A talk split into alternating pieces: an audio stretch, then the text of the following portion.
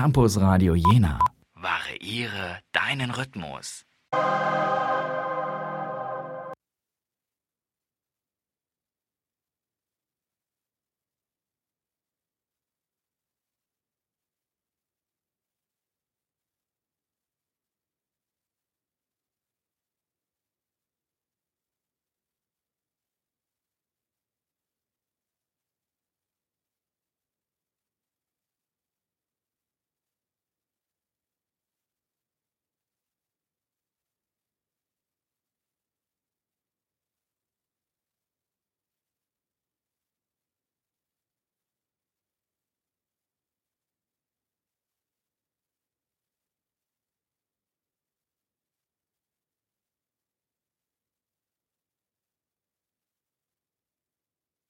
Die Sendeverantwortung hat Julia Bartel.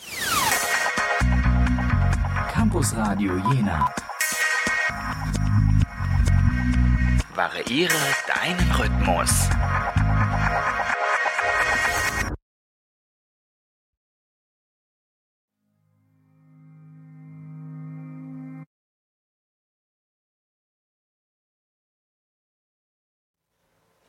Hallihallo. Jetzt. Jo, das ist unsere Late Night. Äh, genau. Gegenüber von mir ist jetzt Jens. Hallo. Jens ist zum allerersten Mal hier bei uns im Campus Radio Studiogast. Jens, stell dich doch mal kurz vor. Ja, hallo, ich bin der Jens oder im Netz kennt man mich auch unter meinem Kürzel QBI, also QB. Ähm, ich äh, komme hier aus Jena, deswegen hat es mir auch ganz einfach gemacht, heute äh, hier zum Campusradio zu kommen. Ähm, ja, ich mache selbst eine kleines äh, Radiobeschallung fürs Internet, ein Podcast, der heißt der Datenkanal, wo ich zusammen mit dem Jörg äh, über so technische Themen äh, erzähle. Ja, ansonsten ähm, kümmere ich mich so ein bisschen um IT-Sicherheit, äh, mache äh, ein bisschen was mit Datenschutz, also bin Datenschutzbeauftragter von Perform. Ähm, ja, was kann man sonst noch sagen? Ich äh, arbeite mit einer Software, die heißt Tor, die sich so ein bisschen um sichere Kommunikation im Internet kümmert. Und ja, mache noch einiges anderes. Vielleicht kann man im Laufe der Sendung nochmal auf den einen oder anderen Punkt mit zu sprechen kommen. Ähm, ja. Ich will, es soll ja keine Selbstdarstellung hier werden, sondern äh, wollen eigentlich über was anderes heute reden. Genau, denn heute ist nämlich der Schwerpunkt liegt auf dem Rückblick vom Campusradio, also beim Campusradio auf dem Kongress des CCCs, den 32C3. Genau, den 32. Chaos Communication Kongress, der äh, erst vor kurzem stattgefunden hat.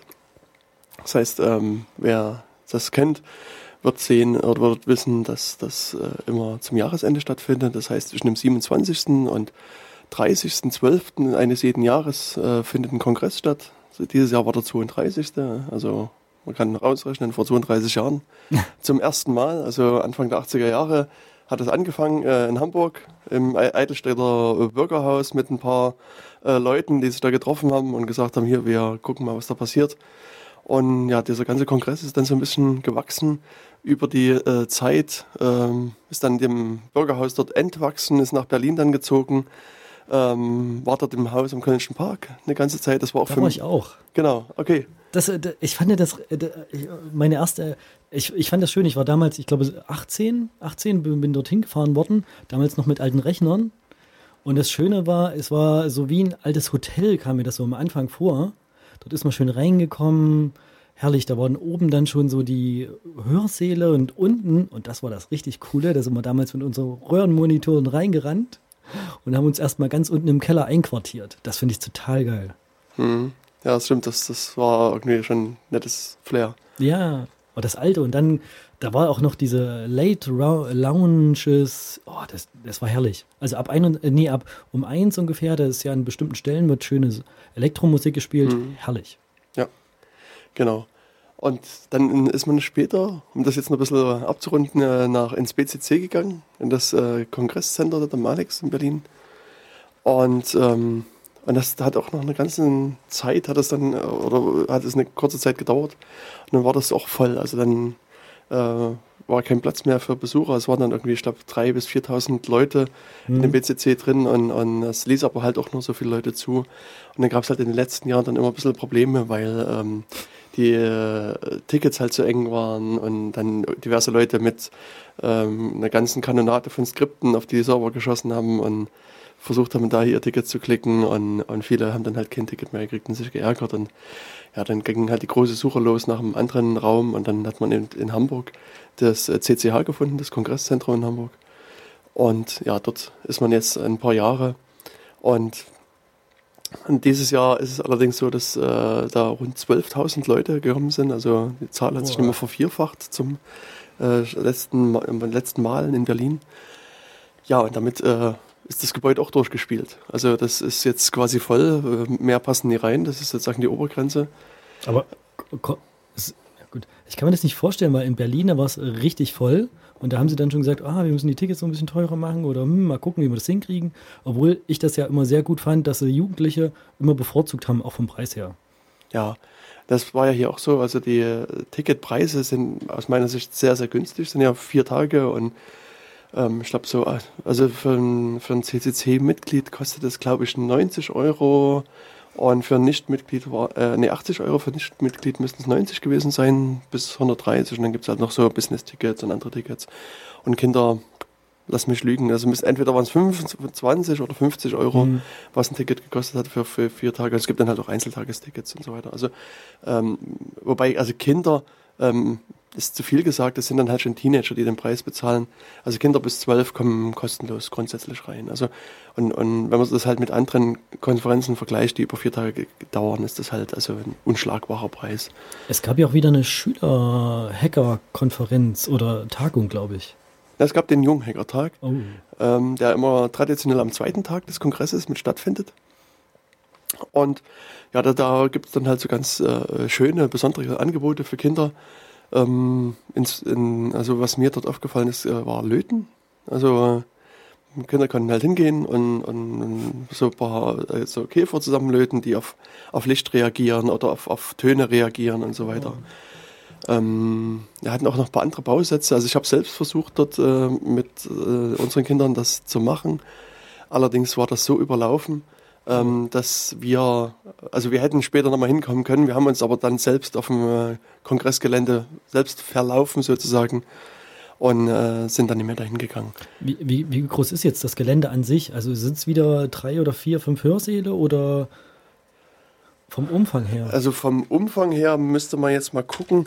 Ähm, das sind, also es gibt halt den einen ganz großen Hörsaal, der, ähm, das muss ich mal überlegen, also wo ein paar tausend Leute, glaube ich, reinpassen. Das ist also der Saal 1. Dann äh, daneben quasi gibt es noch den Saal 2, der ähnlich äh, groß ist. Ähm, und dann neben den zwei gab es noch den, den Saal 6, der ein bisschen kleiner ist, also, aber kann ich jetzt schlecht schätzen, wie viel da reinpassen. Ähm, und dann noch der, der Saal G, ähm, der auch also eher kleiner ist. Also sozusagen vier reine Vortragssäle, aber ich meine, vielleicht können wir die ganzen Details auch mal ein bisschen strukturiert noch besprechen. Ähm, also wie gesagt, es gab vier Vortragssäle, wo man halt eben dann äh, ja, Vorträge anhören konnte ähm, und, und dann einfach seinen, seinen Interessen quasi nachgehen.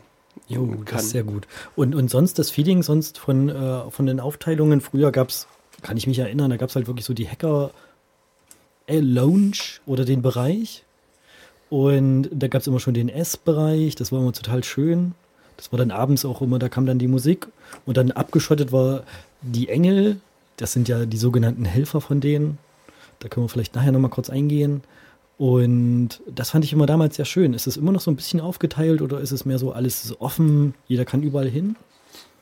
Also grundsätzlich kann natürlich jeder überall hin. Also das Motto des diesjährigen Kongresses war ja Gated Communities, also sozusagen abgeschlossene äh, Gesellschaften, eingegrenzte äh, Gemeinschaften. Ähm, und genau das äh, will ja der CCC und auch der Kongress eben nicht sein, sondern es will halt offen für alle sein, für alle, äh, Lebewesen.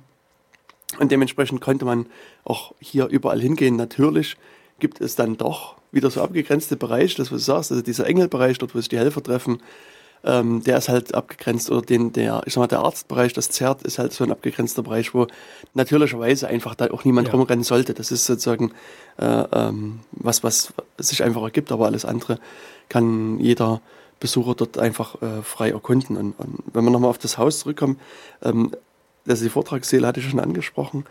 Ähm, das Haus selber geht, wenn ich mich richtig erinnere, über vier Etagen. Das ist also recht groß. Also man hat sozusagen in dem in der unteren Etage, wie was du schon im, von dem Haus im Kölschen Park angesprochen hast und was wir auch im PCC hatten, quasi so das Hack-Center. Ähm, also dort, wo Leute mit ihren Rechnern sitzen und irgendwas machen und oder mit 3D-Druckern, mit ganz vielen anderen Geräten und, und äh, Sachen an Rechnern machen. Und generell, das ist das auch die Ebene, wo man reinkommt. Also dort ist es das Ticketcenter, dort holt man sein, sein Bändchen ab oder kauft ein Ticket, wenn es noch ein Tagesticket gibt, etc. etc. Ähm, und dann hat man halt so die erste Etage und da hat sich so über die letzten Jahre so rausgestellt, dass ähm, es meistens einen Stand von der EFF gibt, also Electronic Frontier Foundation, so eine, so eine amerikanische Bürgerrechtsorganisation, die äh, dort ihren Stand haben. Dann, ähm, dann ist der, der Noisy Square, das ist so auch so aus der amerikanischen Ecke, kommt das. Also die Noise Bridge ist so ein recht bekannter äh, Hackerspace aus San Francisco, die dort quasi ihre Zelte aufschlagen. Ähm, die war Holland Stiftung, die man vielleicht auch so aus CCC Kreisen mit kennt. Dann findet man dort das, das ähm, Voice Operation Center, das VOC, also dort, wo man ähm, eine SIM-Karte kaufen kann und dann das kongressinterne Handynetz benutzen ah. kann. Ähm, das Network Operation Center Presseteam. Dort äh, gibt es also so viele äh, Sachen, wie gesagt, da kann man vielleicht auf die einzelnen Sachen nochmal ähm, zu sprechen. Dann in der nächsten Etage ähm, haben wir dann die Eingänge zu den ähm, Hörsälen und dann ist meistens in den Gängen dort auch, also auf der Etage, so stehen Essstände, also wo man eben sag mal, Brezeln kaufen kann oder was zu trinken kaufen kann, also kleinere Sachen. Ja. Und dieses Jahr war es so, dass quasi in, auf sozusagen weiter hinten dann es wirklich einen richtigen Essbereich auch gab, wo man dann also was sozusagen was Richtiges kaufen konnte, also, also warme Speisen, es gab ja. halt ähm, ähm, also gab rein vegetarisches beziehungsweise veganes Essen, äh, es gab, äh, ich glaube, Chili con Carne, es, also verschiedene warme Speisen, die äh, also quasi schon als, als vollwertig gelten können, mit Sitzbereichen etc. Also dort konnte man sich dann halt auch ähm, niederlassen. Äh, da, da hast du weiter oben drüber dann ähm, war dieses Jahr und auch letzt, letztes Jahr der Kids Space. Ah. Also es ist aus meiner Sicht zu beobachten, dass man, also dass die, die Kongressbesucher immer mehr Kinder mitbringen. Okay. Und äh, die brauchen halt auch Beschäftigung. und ähm, ja, und das hat sich dann sozusagen in, diesem, äh, in dieser Kids Space Etage abgespielt. Das heißt, ähm, dort also gibt es halt ein Bällebad. Ähm, es gab in den letzten Jahren so eine ähm, LKW-Ladung Lego, die da irgendwo abgekippt oh. worden ist. Ähm, also das könnten vielleicht auch alte Kongressbesucher noch kennen. Also wer von euch früher schon mal den Kongress besucht hat, ähm, gab es, also diese Lego-Ecke, die gibt es schon seit also seit langem, also, also seit den BCC-Zeiten zumindest. Ja. Ähm, dann hatten sie letztes Jahr ganz schön so eine Retro-Games-Ecke. Das war auch so ein unglaublicher Anziehungspunkt für die Kinder. Oh, das habe ich, hab ich nur im Bild gesehen. Das war oh, hm. alte Zeiten, ja. Ja. Und ähm, also dieses Jahr hatten, hatte irgendjemand einen Minecraft-Server irgendwo hingestellt und dann saßen die ganzen Kids mit ihren Laptops da und haben halt da mit Minecraft gezockt. Ähm, was hat man noch? Dann gab es eine kleine Kletterwand, also wo man halt hochklettern konnte. Also die war so, keine Ahnung, zwei Meter, 1,50 Meter, 50, zwei Meter hoch. Also auch so, wo jetzt jeder da mal hochklettern konnte. Und so eine ganz besondere Attraktion ähm, war der Sandkasten. Ähm, okay. Der war auch, also letztes Jahr neu. Das ist, also letztes Jahr habe ich sozusagen den Fehler gemacht, am ersten Tag an dem Sandkasten vorbeizugehen. Das ist also so in Bauchhöhe, ist also nicht ganz unten, sondern so in Bauchhöhe. Und und da hatte ich, da habe ich den nur als Sandkasten wahrgenommen. Und ich meine, ähm, wer von den Zuhörern Kinder hat, wird das kennen. Man, also Sandkasten ist sowas, wo man quasi immer ist. Und das, äh, äh, da muss man jetzt quasi nicht auch, auch dort noch sein. Ähm, und, und, letztes Jahr war es so, dass ich dann am letzten Tag erst nochmal so da lang gekommen bin und habe sozusagen die besondere Qualität, das, oder das Besondere dieses Sandkastens entdeckt. Der hatte nämlich, ähm, die haben eine Kinect dran angeschlossen Ah, ja. Und, ähm, und die hat äh, den Sand quasi von oben vermessen. Die hat die Höhen des Sandes ausgemessen und hat dann über einen Projektor so ein Höhenprofil auf den Sand gezeichnet. Ähm, so, also wie man es sozusagen aus, aus, aus Karten kennt. Mhm. Ähm, je höher man das gebaut hatte, desto gelber wurde es und dann spitze wurde dann auch weiß. Und man konnte halt mit gewissen Handbewegungen so eine Art Regen erzeugen, der dann da in den Sandkasten reingelaufen ist virtuell und den konnte man dann halt modellieren und das, das, dieses virtuelle Wasser dann in dem Sand da lang geflossen und so weiter. Oh. Und das war schon, schon unglaublich. Und das ähm, haben wir uns also dieses Jahr auch wieder angeguckt und ja, das, äh, wir hatten ein paar Erwachsene die Idee, wir modellieren jetzt mal die, die Erde nach und das war schon ganz cool. Da, da dann halt so versucht, sozusagen im Sand die Erde nachzumodellieren, dann die Ozeane da rein zu gießen, etc. Also es war schon ein schönes Spielzeug. Gibt es auch einige Videos bei YouTube, die äh, das nochmal ein bisschen zeigen. Und das ist halt, das ist schon sehr, sehr faszinierend, das, das anzugucken. Ja, das ist die Etage. Ähm, ja, an, an, weiter hinten, also sozusagen in der anderen Ecke der Kids äh, Area äh, von dem Kids Space, mhm. war dann eher so Erholungsecken. Also da war, also dieses Jahr war eher so, so ein Thema Grünes. So, da waren so eher so urwaldähnliche Bereiche aufgebaut mit Hängematten und Liegen und so weiter, wo man sich halt ein bisschen erholen konnte. Und dann ähm, oben drüber ähm, hat sich das jetzt auch so eingebürgert, dass die französische Organisation La Quadrature du Net ähm, dort ihr Teezelt aufbauen. Das heißt, mitten im Raum bauen die halt so ein riesen Zelt auf. In das Zelt so kleine Tische rein mit Teppichen und bringen halt heißes Wasser dann hin und dann bringt halt jeder ein bisschen Tee mit und dann kann man halt dort Tee trinken und ähm, sich unterhalten. Und auch letztes Jahr hatte ähm, jemand die gute Idee, muss man sagen, zu sagen, Mensch, wir Hacker, wir gucken dauernd in unsere Bildschirme und haben uns abgewöhnt, irgendwie in ein Buch zu gucken. Und er gründet jetzt sozusagen die äh, Vereinigung, die Dead Tree Lovers. Und er packt einfach ein paar Billigregale ein, nimmt ein paar Bücher mit, ein paar Sofas, stellt die dahin. Und das hat er letztes Jahr gemacht und das, das war quasi umwerfender Erfolg. Es saßen halt praktisch permanent Leute da, die sich das angeschaut haben. Und dieses Jahr war es wieder so. Dieses Jahr hat er irgendwie, ich glaube, 700 Bücher mitgebracht und, und, ein paar Sofas und, und so weiter. Und, und diese Ecke war quasi dauernd in Benutzung. Ähm, und also es haben halt Leute wirklich äh, das, das äh, aufgegriffen, das Angebot und einfach gerne genutzt. Und das Besondere, äh, was mir dann noch aufgefallen ist, es stand halt abends mit ein paar Leuten dort in der Nähe von diesem, von diesem Bücherregal und unterhielt mich.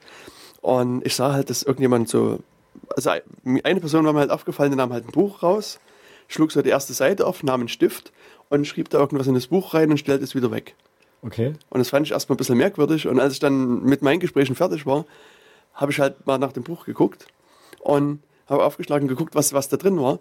Und da war es der Autor des Buches, der das Buch einfach signiert hat und wieder in den Schrank ah. gestellt hat. Das ist cool. ja. Also ich habe das dann auch getwittert. Das, also irgendwo bei Twitter findet man ähm, das, das Foto dann auch noch. Fand schon sehr, sehr interessant. Und ähm, ja, und dann gibt es eben auf der gleichen Etage noch die Kaffee-Nerds, die, ähm, äh, also es hat sich auch irgendwann mal so rausgestellt, dass die Leute halt auch jeder irgendwie so einen, so einen Kaffee aus der Region mitbringen. Also man könnte hier in Jena zum Beispiel an dem ähm, ins Markt 11 zum Beispiel denken, dort einen Kaffee mhm. mitnehmen oder irgendwo anders. Ähm, und dann äh, machen die quasi so eine Art Kaffeeverkostung. Also die haben verschiedene Möglichkeiten, den Kaffee aufzubrühen. Und dann kann man halt aus, also die verschiedenen Methoden mal ausprobieren und mal den Kaffee kosten. Und das ist eigentlich ganz witzig. Und also auch hier ähm, sozusagen das Besondere, also ich meine, an sich Kaffee zu kosten bei einer Hackerveranstaltung ist vielleicht schon erstmal besonders. Aber was, was äh, auch noch ganz besonders toll ist, ähm, dass wenn man jetzt den Kaffee in Bodenform mitbringt, muss man den irgendwie malen können. Mhm. Und ähm, wie Hacker so sind, haben sie eine ganz coole Idee gehabt. Sie haben einfach ein Fahrrad genommen, haben die Kette des Fahrrads an eine Kaffeemühle angeschlossen und dann setzt man sich halt dann aufs Fahrrad und, und tritt halt eine Weile in die Pedale, solange bis mhm. die Kaffeemenge durch ist. Boah, ist gut. Und dann äh, kann man halt seinen Kaffee aufbrühen. Also das mhm. äh, ist das Ding. Na, was ich, was ich zum Beispiel sehr interessant fand, das war damals ich da, als ich da war, da gab es Mate nicht so bekannt, also der hatte nicht, nicht diesen Bekanntheitsgrad. Hm. Und dort lernte ich das erste Mal das kennen. Und irgendwie fünf bis sechs Jahre später gab es es dann überall zu kaufen. Genau. Also ich habe auch bei irgendwelchen CCC-Veranstaltungen Mate kennengelernt. Also Club Mate damals noch. Mhm. Das war so die erste. Ähm, ja, mittlerweile muss ich sagen, habe ich von Club Mate ein bisschen Abstand genommen.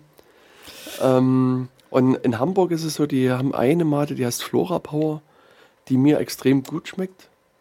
Ähm, und die gibt es aber eben nur in Hamburg beziehungsweise in Berlin. Also in Jena kann man die leider. Noch nicht wahrscheinlich. Ja, ich glaube. Der Mate war damals genauso, das gab es nirgends zu kaufen. Man mhm. musste sich von Berlin damals mitnehmen. Genau. Und ja. Ja, war, mittlerweile gibt es überall. Ja, es ist Mainstream geworden. Genau, so ist es. Ja, es ist, ist ja auch wirklich so. Das Mate, also wenn man mal so hier an den Campus guckt, hat auch irgendwie jeder zweite eine Mateflasche ja, im Rucksack. Es ist, es ist einfach, es war halt dieses Style oder dieses Hipster-Ding und jetzt ist es halt Mainstream geworden. Mhm. Ja. Aber das ist auch so eine interessante Episode, die mir beim äh, 32C3 passiert ist, dass eben in dem T-Zelt von La Quadrature du Net ähm, saß eine, sagen wir mal, indisch aussehende Person und ich hatte mich dort mit an den Tisch gesetzt und sie meinte, ja, sie hat hier irgendwie verschiedene Mate-Tees und ob ich mal kosten will. Und dann hatte sie so einen großen Holzkoffer mit verschiedenen Fächern und da waren halt ganz viele verschiedene Maten drinne. Und ja, dann hat sie mir halt einen angerichtet und hat mir erklärt, was das ist. Und dann habe ich mich dann so äh, mit ihr unterhalten, mit anderen Leuten dann unterhalten und haben uns dann so ein bisschen durch die Mate-Tees dann durchgekostet. Aber das Aufbrühen dauert doch ewig, oder? Nee, das ist ja, also das ist, du machst nur heißes Wasser, in, also du nimmst das Matepulver, machst heißes Wasser rein und trinkst das, ist fertig. Ach so, okay. Und ich kannte das eigentlich so aus, äh, sagen wir, der spanischen Ecke, so, dass, also man krieg, hat so ein, so, ein, so ein bauchiges Gefäß mit so einer Art metallenen Strohhalm drin. Mhm. Und also gerade in Südamerika ist es üblich, dass man sich dann hinsetzt und jeder trinkt halt so einen kleinen Schluck und gibt es dann halt weiter. Und das, Ja. das wird so quasi wie die Friedenspfeife irgendwo anders geraucht wird, wird dort halt Mate getrunken. Und, und das ist aber sozusagen bei ihr also nicht üblich gewesen, sondern sie hat das quasi, ich meine, das ist ja auch äh, klar, Mhm. Ja, klar. was vielen Leuten ähm, gesagt ist. Also jeder kann sein Ding austrinken und dann wird das, kommt es zurück und dann kriegt es halt jemand Neues. Genau, also das war halt auch so ein, so ein schönes äh, Ding und ist aber leider nur am ersten Tag da gewesen und am letzten anderen Tag Ja. habe ich sie nie wieder gesehen. Also vielleicht war sie woanders, aber zumindest in dem Teezelt war sie nicht mehr. Ja, und ähm, also dort auf dieser Ebene gab es dann auch weiterhin noch so eine, ich sag mal, so eine Bar-Ecke. Also, Mhm. also Ecke ist auch also mehrere Quadratmeter Bar und die dann halt entsprechend ausstaffiert worden. Also es ist halt auch so, dass das ähm, immer sehr schön geschmückt ist und, und einfach toll auch aussieht. Und das, was du auch schon gesagt hast, also so eine, so eine mal, Disco-ähnliche äh, Sache gab es dann auch unten im Keller nochmal, wo dann in einem Speziellraum DJs aufgelegt haben. Und, Das finde ich immer schön. und der ist halt auch, auch da ist es so, dass die Räume unglaublich cool gestaltet sind. Also ich weiß noch, bei einem der letzten C3s in Hamburg, da hatten die so als, als, Aus, also so, ja, Ausstellungsstück, kann man sagen, in diesem in dieser Disco ein, ein Wasserwerfer von der Polizei stehen. Also ein älteres Modell. und ähm, ja, da war halt so ein bisschen das Polizei so das Thema. Und, und dieses Jahr war es eher Wohnwagen. Also es standen halt verschiedene Wohnwagen, äh, die dann als Bar fungierten, wo man sich reinsetzen konnte. Einer war total aufgesägt und so aufgebogen. Und also es war, sah wirklich auch toll aus. Und das, das hat schon, also war ist einfach ansehnlich. Das ist halt auch so was Also immer schön gemütlich, das Ganze. Genau. Soll ja entspannt sein. Also man will halt sich von dem Stress der Weihnachtstage sich ein bisschen erholen dann. Also Stimmt, wir haben da gar nicht erwähnt, wann es genau war, an welchen Tagen. doch, hatte ich schon gesagt. Es ist, also ich sage es aber gerne nochmal. Es ist am 27.12. bis 30.12. jedes Jahr. Ähm, also auch dieses Jahr wird das wieder nach Weihnachten dann sein. Wobei man eben auch sagen muss, dass der Kongress selbst natürlich schon viel eher anfängt. Also das ähm, sozusagen das, das Event selbst, wo man als Besucher reinkommt, das fängt natürlich am 27.12. an, aber die reine Planung, die Vorbereitung, das geht halt schon viel, viel eher los, Hm. ähm, wo dann diverse Teams dann da sitzen und sich das angucken. Und dann gibt es irgendwann meistens Mitte bis ja, drittes Quartal, sagen wir, des Jahres dann so einen sogenannten Call for Papers, wo dann CCC sagt, hey, demnächst steht jetzt wieder der Kongress an. Wir würden gerne, dass ihr uns mal ein paar nette Vortragsvorschläge einreicht. Und ja, das wird dann halt auch gemacht. Also dann kann man halt sagen, okay, ich habe hier ein cooles Thema, ich will zu X, Y und Z reden, reicht das Thema dann ein.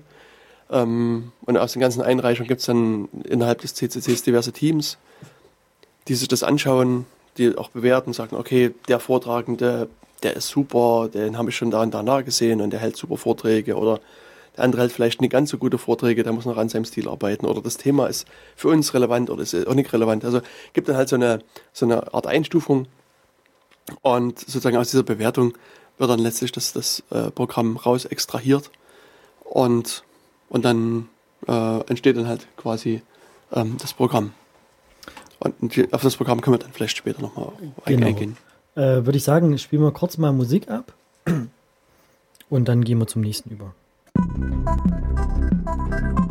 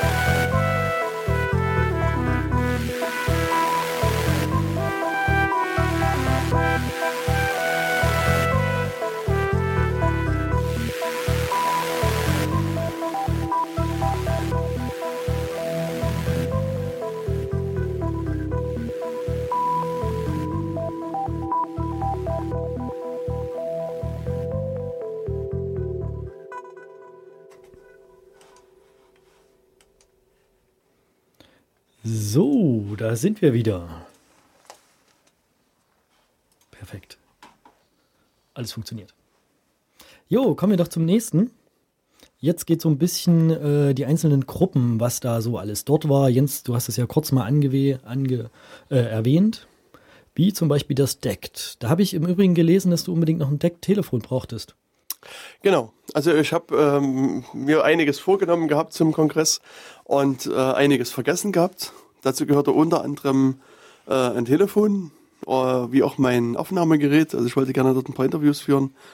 Ähm, ich habe zu, äh, sowohl einige Angebote erhalten für ein, für ein Mikro, also für ein Aufnahmegerät, ähm, wie auch für ein, ein, ein Telefon. Ähm, ja, für beides hatte ich am Ende keine Zeit. Also oh. ähm, ich habe äh, es nie geschafft, mir also das Mikro auszuleihen und dann mich irgendwo hinzubegeben und, und äh, ja, mit jemandem Rotes aufzuzeichnen. Allerdings habe ich kürzlich ähm, einen schönen Dienst gefunden im Netz der ähm, auch sozusagen Remote-Interviews äh, erlaubt. Also bisher hat mir immer diese Krücke über Skype zum Beispiel und also ich habe das äh, ein, zwei Mal gemacht, so Skype-Interviews zu machen und da fand ich die Qualität halt nicht ganz so toll. Ähm, was man halt auch machen kann, dass man der Gegenseite irgendwie ein, ein Aufnahmegerät in die Hand drückt und sagt, hier, ähm, zeichne das auf und dann schneidet man das zusammen, aber auch da braucht man halt auch ein bisschen, ich mal, technisch versierten Menschen auf der anderen Seite, das ist halt alles nicht ganz so einfach.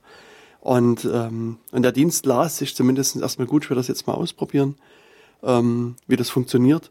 Und dann werde ich das eine oder andere Interview auch noch nachholen. Also es waren halt eigentlich auch diverse Leute, die äh, ein bisschen weiter weg wollen. Mhm. Also wo man jetzt auch nicht sagen kann, was setzt sich mal ein Zug und fährt dahin, sondern da müsste man dann schon irgendwie ein paar Flugzeuge besteigen. Ähm, ja, aber das äh, läuft alles nicht weg. Also einige von den Leuten werde ich auch demnächst wiedersehen. Also ähm, das ist alles nur aufgehoben, äh, aufgeschoben und nicht aufgehoben. Ja. Ähm, genau, also ja, und auch das Decktelefon, das war genau sowas, das ich ähm, das gerne dort nutzen wollte, aber das ist halt, man kommt dahin und wird sozusagen aufgesogen von dem Gebäude und alles, was man nicht ordentlich vorbereitet hat, ist, ist dann eh, ja. spielt keine Rolle dann mehr. Also irgendwie, ich, bei mir ist es halt so, dass ich am 27 mehr oder weniger von dem Gebäude, von dem Kongress äh, eingesaugt werde und meistens dann am 30. irgendwie wieder ausgespuckt wäre. Und, und dann völlig geflasht nach Hause fahre und, und irgendwie das alles ganz toll finde. Ich muss ja dazu erwähnen, ich habe dich immer mal so auf Twitter gesehen, also mhm. mitgemacht, mitgeguckt, was du immer getwittert hast. Und es war interessant, weil du hast immer fast gepostet, hey, ich bin gerade da und treffe gerade die. Oder, ey, hier, ich habe ein bisschen Wolle, willst du und du? oder brauchst du noch Wolle? Hm. Und dann kamen dann die Antworten. Das fand ich gut. Ja, ja, stimmt. Wobei das mit der Wolle auch so ein Fehler war. Ich habe das äh, nicht mehr geschafft, runter zum Ticketdesk zu gehen und das äh, äh, auch äh, da auszuhändigen. Also das, ähm, ja, aber man wird sich da bestimmt nochmal sehen. Also, aber das ist, also Twitter, also sagen wir, ein Problem beim diesjährigen Kongress war, dass das sozusagen der, der zentrale Informationsverteiler äh, quasi dauerhaft offline war. Also das Wiki, das Events-Wiki, war über den ganzen Kongress nie erreichbar, ähm, was es zumindest mein Leben auch ein bisschen erschwert hat. Ähm, weil ich dort, also da stehen dann halt diversen Termine drin mhm. ähm, und, und bei den Vorträgen ging das, der Fahrplan ist also auch anderweitig erreichbar gewesen, aber neben dem reinen Vorträgen gibt es halt auch noch so selbst organisierte Sessions, und ähm, ja, da war es einfach so, dass, dass äh, ich da quasi an keiner, also nahezu an keiner teilgenommen habe, weil ich mich im Vorfeld darauf verlassen habe, dass, es, dass ich die dann gucken kann, wo das ist und wann das ist. Und äh, ja, das habe ich halt in dem Fall verpasst. Also nur ein paar Sachen, die ich mir wirklich vorher hm. aufgeschrieben hatte, beziehungsweise wo ich dran teilnehmen musste, ähm, die habe ich dann am Ende auch, auch mitgemacht. Na, ich wollte mir auch noch ab und zu mal das äh, angucken, was läuft gerade und also ist eine wunderschöne Übersicht. Äh, ich fand es ein bisschen schade, dass es dann immer nicht geklappt hat. Ähm, also mir ist auch diverse auch so Berichte komplett erstmal untergegangen, aber äh, die Videos oder sowas sind ja alle jetzt jedenfalls online. Genau. Also die ganzen Vortragsvideos sind in einer rasenden Geschwindigkeit quasi online gegangen. Also so gefühlt hat es quasi nur einen Tag gedauert oder vielleicht ging es sogar manchmal noch kürzer äh, vom Vortrag bis das Video quasi online ist. Also wenn er auf media.ccc.de geht, findet ihr, ich würde sagen, alle Kongressvideos. Also alle die, wo es die Sprecher erlaubt haben, dass es äh, aufgezeichnet und veröffentlicht wird. Ich fand ähm, auch die Qualität sehr gut. Also ich kenne sie ja. noch am Anfang, da waren es irgendwelche wackeligen. Ich selbst war damals noch als Engel, als ich das gemacht habe, einfach nur draufhalten und mehr konnte man gar nicht so wirklich machen. Und weil die entsprechenden Leute einfach dann schon wieder im nächsten Raum waren. Aber es ist auf jeden Fall professioneller geworden. Ja, also, also ich finde es also hochprofessionell. Es hat ja eine ganze Zeit die FEM gemacht, FEM hier aus Ilmenau. Ähm, und jetzt ist es halt quasi das äh, Video-Team, keine Ahnung, wahrscheinlich Video Operation Center oder was auch immer, ähm, die das äh, aufzeichnen und das machen die halt also in wirklich hervorragender Qualität, in verschiedenen Formaten wird das dann rausgehauen. Also das ist halt hm. fantastisch. Und auch der Livestream funktioniert ja auch immer problemlos. Das war gut. Also der ist bei mir auch, äh, diejenigen, die ich angeguckt habe, ist nie zusammengebrochen im Gegensatz zu früher. Und richtig mhm. guter, ich habe es mir teilweise in HQ, äh, also in High Quality angeguckt. HD. HD. High Quality. High, high, genau, High Quality, HD. Das ist so die gängige Abkürzung. ja, das fand ich sehr gut. Genau, ansonsten, es gab ja dann noch andere Bereiche direkt vom CCC, die dir bestimmte Sachen gemacht haben. Wie die Sunnies zum Beispiel. Hm. Genau, ne, der hat es vorhin ja schon den Engelbereich angesprochen und du hast ja auch gerade erwähnt, dass du selber schon geengelt hast, was äh, äh, eines der Faktoren ist, die den Kongress überhaupt so billig machen kann, dass es unglaublich viele Freiwillige gibt, die äh, sich um Sachen äh, kümmern. Das sind halt hier die sogenannten Engel. Hm. Und das geht halt von, vom, quasi, wenn man das Gebäude betritt, sind sozusagen die ersten, die man dann sieht, sind die Leute, die quasi die Armbändchen kontrollieren oder die Tickets austeilen. Da gibt es meistens unten so einen Merchandising-Shop.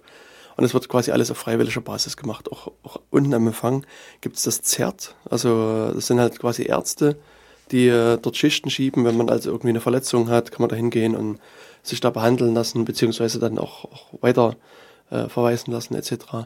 Und dann äh, findet man halt an allen Ecken und Enden freiwillig, also in den Vortragssälen werden die Vorträge angekündigt, gibt dann eben diese Videoengel und äh, gibt Presseengel. Also für ganz, ganz viele Aufgaben gibt es da Engel. Also ähm, wenn ich mich richtig erinnere, gab es diesmal so um die 1300 Engel. Uh, ähm, das, ist viel. das ist sehr viel, genau. Das heißt also, jeder zehnte Besucher war auch ein Engel letztlich. Ja. Die müssen ja auch, äh, also damals fand ich halt sehr schön, die hatten halt, ich hatte es vorhin schon erwähnt, einen extra Bereich, damit mhm. sie so wenigstens genau. ein bisschen Privatsphäre Engel leben im Himmel, also es ist der Himmel. Ja, genau. Äh, das fand ich halt sehr schön und äh, die Engel waren auch so für den Aufbau komplett, für die komplette Stellwände, alles aufbauen komplett. Und da hatte man den Vorteil, man, also ich jedenfalls, ich war dann schon einen Tag, nee, anderthalb Tage vorher da und hat dann schon so gesehen, wie sich das Ganze alles entwickelt. Also vom ganz normalen Kongresszentrum, damals halt in Berlin, bis zu dem, was es damals passiert ist. Also wirklich schon mit kompletten Aufstellungen, alle möglichen Sachen wurden aufgebaut. War wirklich richtig mhm. gut. Ja, also die, also das, die Leute, die da mithelfen, die fangen ja zum Teil schon wirklich weit, weit vor Weihnachten an, ähm, das vorzubereiten. Also die stecken da unglaublich viel Arbeit rein und also man kann den Leuten auch nur danken, dass sie das machen und, und mit welcher Inbrunst sie das wirklich machen. Also das ist wirklich ganz toll, was sie da an, an, an Aufwand mit reinstecken. Und genau. Das, also sie machen letztlich den Kongress auch mit möglich. Ja, und vor allem, du hast ja auch schon erwähnt, nur dadurch funktioniert es überhaupt und vor allem auch wirklich preiswert mhm. immer noch. Ja. Man darf ja nicht vergessen, es ist ja eines, eines der größte oder das größte Computertreffen weltweit. Mhm. Ich glaube, so langsam entwickelt sich in die Richtung, dass es das größte ist. Also äh, von der DEFCON in den USA werden, glaube ich, immer so Zahlen von 15.000 Leuten kolportiert.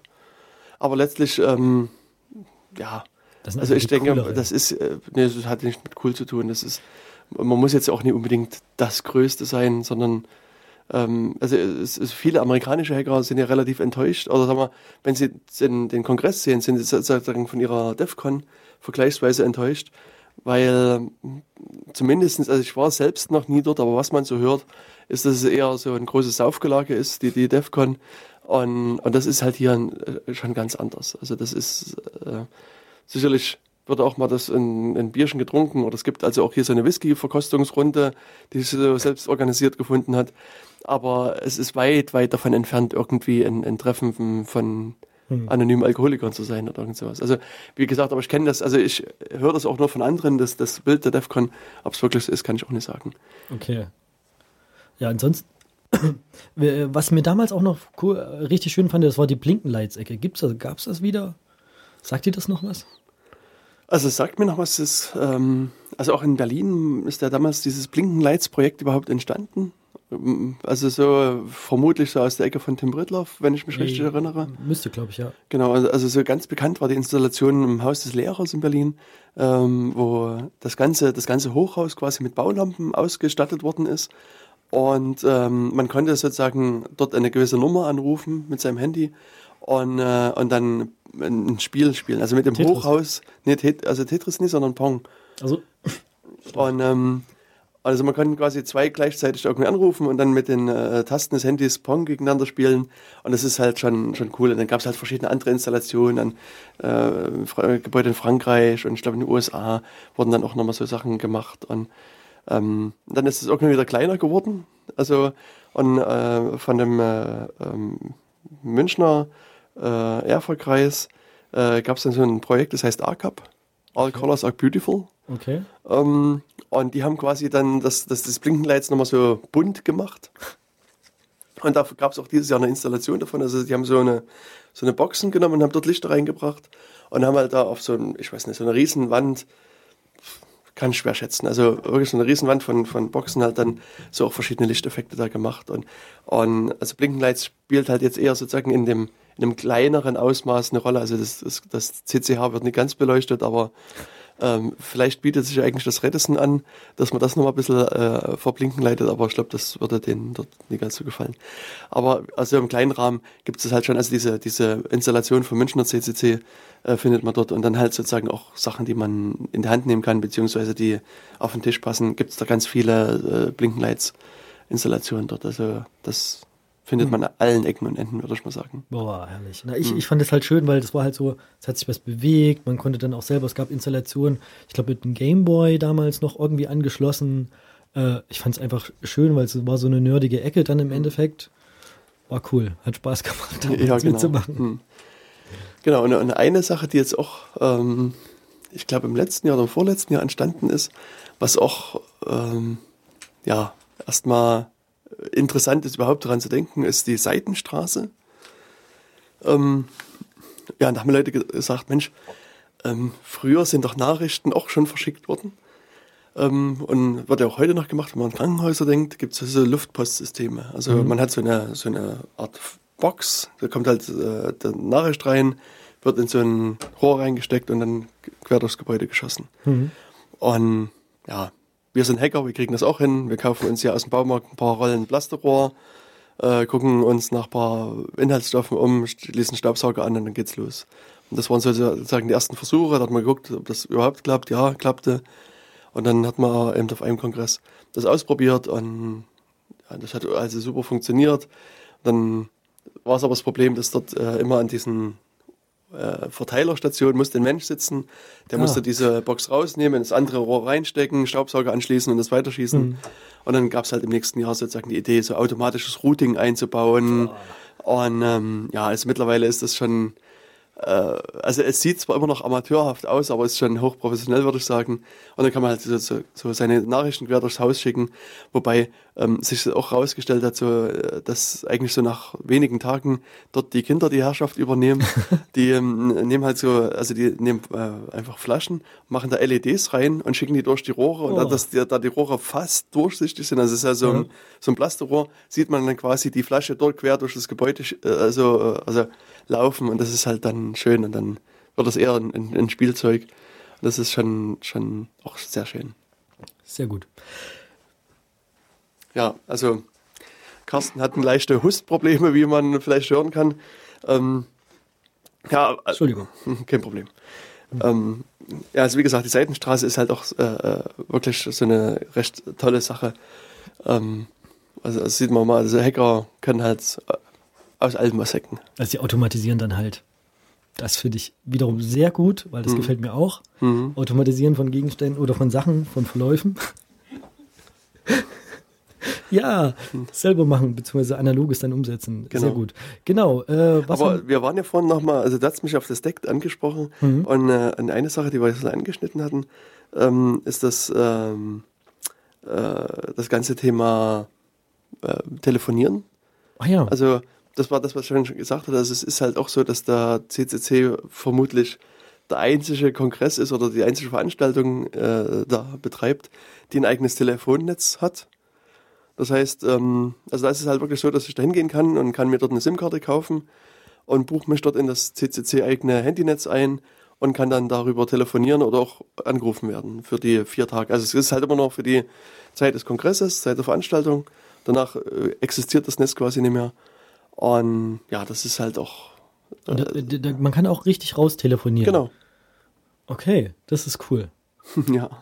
Genau, also oder man nimmt eben sein Decktelefon mit, das was ich vergessen hatte, Hm. ähm, holt sich dann eine Durchwahlnummer und kann dann halt auch über die Durchwahlnummer von außen angerufen werden, beziehungsweise auch von äh, da aus irgendwo anders hin anrufen, beziehungsweise dann halt meistens nutzt man das dann innerhalb des Gebäudes, irgendwelche Leute anzurufen. Äh, Oder Spaßanrufe zu machen.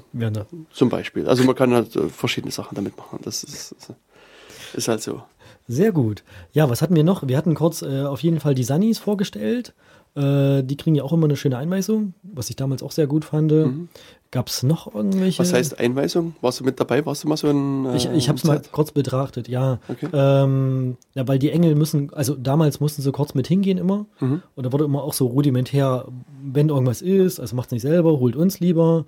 Trotzdem haben sie nur kurz erzählt, weil, also wie bei der Fahrschule ja auch, so ganz kurz. Fand ich, fand ich interessant.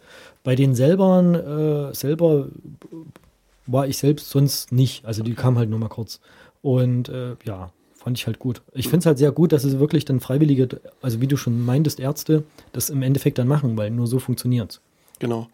Also das, das funktioniert auch wirklich sehr gut, muss ich sagen. Also, ähm, also der, dieses Jahr gab es ja neben dem Kongress noch eine andere Großveranstaltung, das war das Camp, Ah. das äh, Chaos Communication Camp, was auch, äh, ich würde sagen, mitten im Nirgendwo äh, stattgefunden hat. Und, und da hatte ich halt äh, dieses Jahr das erste Mal das, das persönliche Erlebnis, dass ich so das Zert besuchen musste.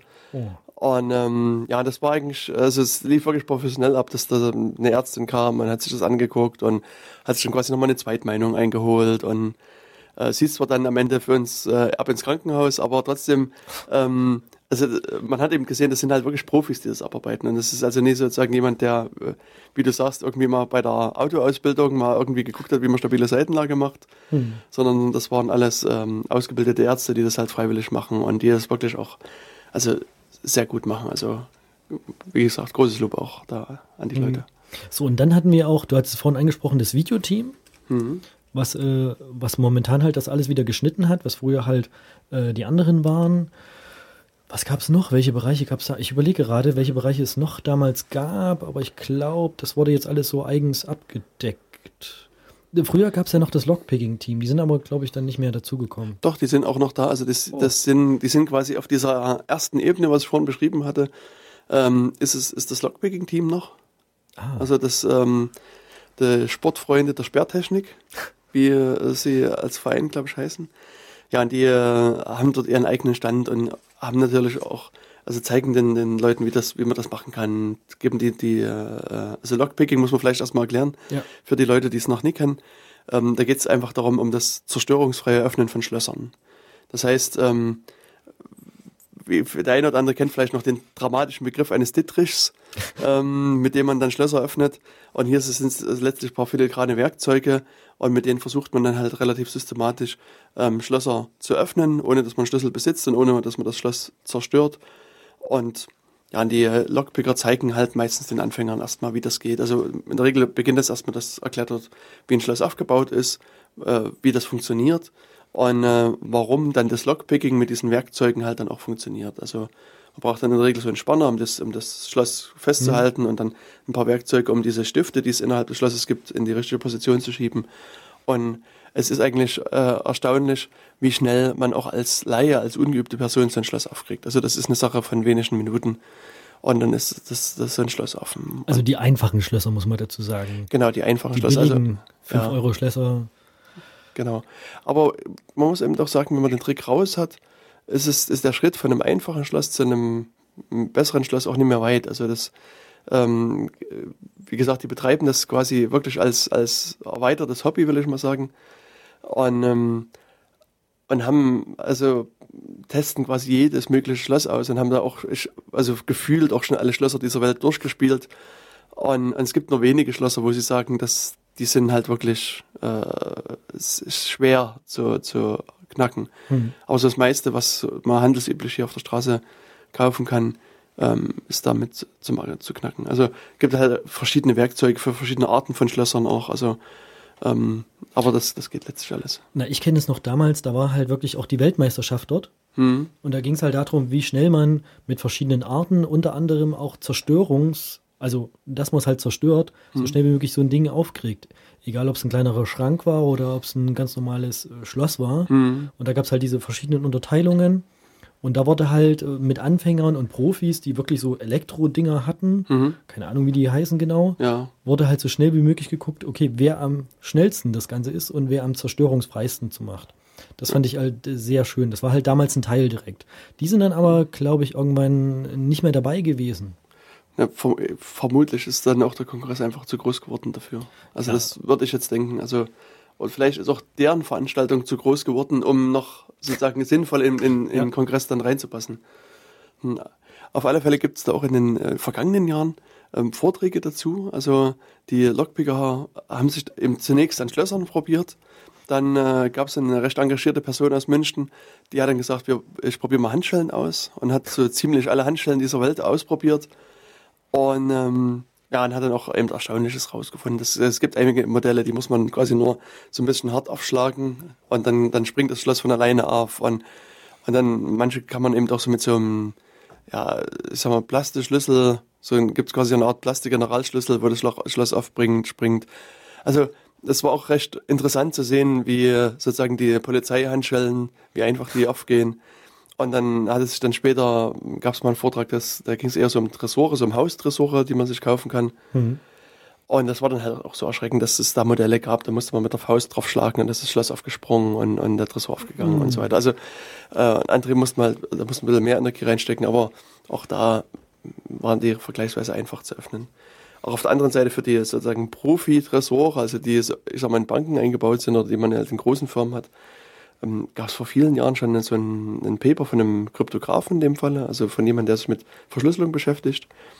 Und der hat sich das halt mal angeguckt und hat eben auch festgestellt, dass die ähm, Schlosshersteller oder die Tresorhersteller, die wollten ihre Systeme quasi sicher machen und haben deswegen sozusagen so bestimmte Nummern ausgeschlossen. Also so Nummern wie 111 kann man nicht wählen als, als quasi mhm. Zahl für das, also so laufende Nummern oder ähm, so äh, Inkrement. 0815. Ja, irgendwie, also sowas. Und das, das Problem war, dass die, also dass die am Ende so viel äh, rausgenommen hatten als, als mögliche Nummern, dass der, der, also wenn man das Wissen hatte, mhm.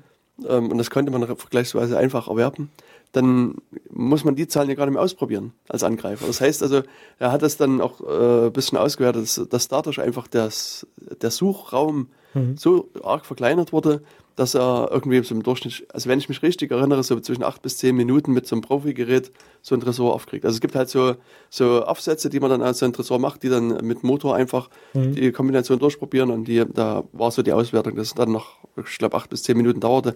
Wie gesagt, vorausgesetzt, ich erinnere mich richtig. Und dann ist der Tresor offen und das ähm, war schon erschreckend, das auch zu lesen, dass äh, der Modellierker in Berlin auch nicht nur von Egon Olsen geknackt werden kann, sondern quasi von jedem Interessierten. Oh ja, sehr schön. Gut. Ähm, hören wir uns kurz nochmal einen neuen Song an, bevor wir dann äh, zum nächsten Thema kommen. Äh, wie wichtig das Thema Cybersicherheit ist, ich glaube, das steht, das spricht für sich. Äh, Cybercrime definieren wir in einem engeren, in einem weiteren Sinne. In einem weiteren Sinne ist immer dann der Fall, wenn das Internet eingesetzt wird als Tatmittel. Im engeren Sinne, wenn es dann darum geht, wirklich einen digitalen Schaden anzurichten. Cyber, Cyber, Cyber, Cyber, Cyberdialog, Cyber, Cyber, Cyber, Cyber, Cyberangriff, Cyber, Cyber, Cyber, Cyber, Cybersicherheit, Cyber, Cyber, Cyber, Cyber, Cyber Außenpolitik, Cyber, Cyber, Cyber, Cyber, Cybermobbing, Cyber, Cyber, Cyber, Cyber, Cybercrime, Cyber, Cyber, Cyber, Cyber, Cyberstrategie, Cyber, Cyber, Cyber, Cyberabwehr. Und hier bleiben wir übrigens am Ball, auch bei dem ganzen Thema Cyber und Umgang mit öffentlichen und privaten Datensammlungen. Ähm, zum Thema Cyber ist ja insgesamt ein sehr großes Thema.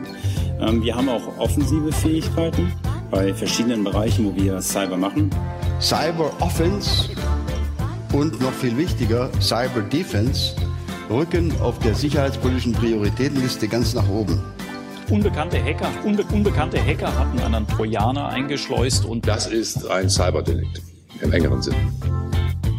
Auch vier Wochen nach einem Cyberangriff auf das Computernetzwerk ist noch immer nicht genau klar, welche Daten in fremde Hände gelangt sind. Ich glaube, das steht, das spricht für sich.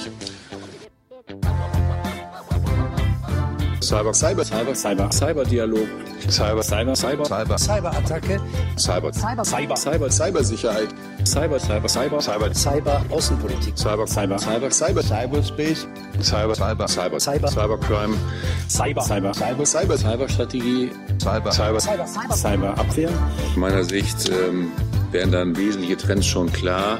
Äh, ein mehr in dem Bereich Cyber, ein mehr in dem Bereich Cyberdialog, Cyberattacke, Cyberstrategie, Cyberabwehr, Cyberangriff, Cybercrime. Cybermobbing, Cyberspace und Cyberaußenpolitik. Sie haben Polizei, wir haben deutsche Cybersicherheit.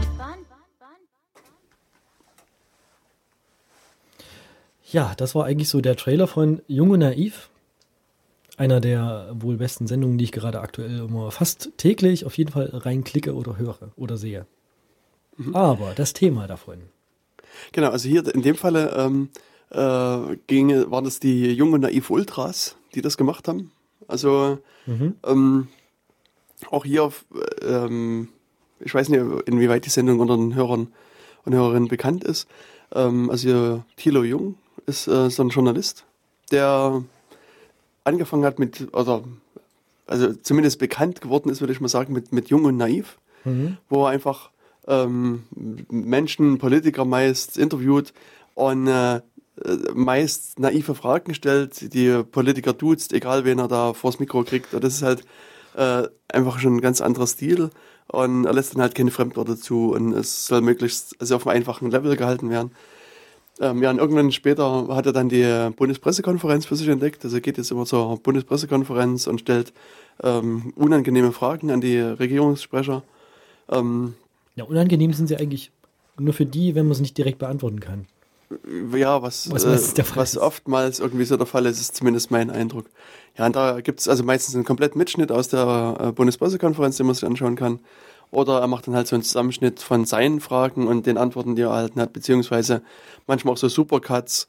Ähm, also es gibt, äh, gab mal so eine Veröffentlichung zu dem einen der diversen BND-Skandale, wo die Bundesregierung einfach eine Presseerklärung veröffentlicht hat und danach halt in der Bundespressekonferenz auch noch eine Pressekonferenz dazu gegeben hat und ähm, auf die diversen Fragen der Journalisten wurde halt in der Regel nur geantwortet, ich habe der Pressemitteilung nichts hinzuzufügen. Und daraus ist dann halt so ein, so ein Zusammenschnitt unter anderem entstanden, der irgendwie, ich weiß nicht, mehrere Minuten geht, wo man nur die diversen Mitglieder äh, der Regierungsbank sitzt, die da immer wieder den Satz wiederholen in verschiedenen Variationen. Mhm. Ähm, ja, und irgendwann vor kurzem sind halt so die jungen Naiv-Ultras ähm, aufgetaucht, die ähm, also hier das so ein bisschen besser vertonen. Also die, also die äh, äh, Soundbites, die man hier drin gehört hat, die stammen halt aus diversen ähm, Regierungs- oder also Bundespressekonferenzen oder anderen äh, Presseveröffentlichungen und die haben da halt so ein bisschen Sound drunter gelegt. Das klingt halt so ein bisschen, Ja. bisschen äh, poppischer. Ähm, ja, also man hat es vielleicht gehört, also der Harald Range spielte hier kurz eine Rolle. Ähm, es gab ja diese Affäre um netzpolitik.org, die äh, auch Papiere vom BND veröffentlicht hatten im Laufe des Jahres. Mhm. Ähm, und der Verfassungsschutz hatte dann äh, Anzeige erstattet gegen Unbekannt und der Generalbundesanwalt nahm Ermittlungen auf. Und ähm, Es war ja Range, glaube ich, selbst persönlich, der das gemacht hat. was? Die Anzeige. Nee. Also Maaßen, der Verfassungsschutzpräsident hat das gemacht. Und der Harald Range hat dann eben als, als Bundesanwalt, Generalbundesanwalt die Ermittlungen aufgenommen. Ja, und hat dann irgendwann Netzpolitik informiert, dass er ermittelt und äh, wegen Landesverrat und dann platzte quasi die Bombe und ähm, also der letzte große Landesverratsfall war ja der 62 vom Spiegel und ähm, also hier gab es halt eine große Einigkeit unter den Medien, die dann halt Netzpolitik.org unterstützt haben, ähm, Sachen, also diese, diese BND-Papiere mit veröffentlicht haben. Und ja, und dann war es eben so, dass es also ein bisschen ein, ein Zerwürfnis gab und das war so eine Stelle aus dem Video, wo dann der Herr Range eine eigene Pressekonferenz gemacht hat und ähm, die Einmischung des Justizministers in seine Arbeit als unerträglich äh, geschildert hat, äh, was dann aber dazu führte, dass er dann in den vorzeitigen Ruhestand geschickt wurde. Und dann Heiko Maas hat dann irgendwie gesagt, ja, das, also, das war quasi so eine Art Bitte, diese Pressekonferenz äh, um Entlassung, also eine Bitte um Entlassung. Hm. Ähm, das war eine Sache. Ähm, ja, und eines der neueren äh, ähm, Interviews, die hier auch reingespielt haben, war auch wieder der Herr Maaßen, der Präsident des Verfassungsschutzes, der gerade äh, auf Werbung, äh, Werbetour geht, also gerne neue Mitarbeiter äh, gewinnen möchte.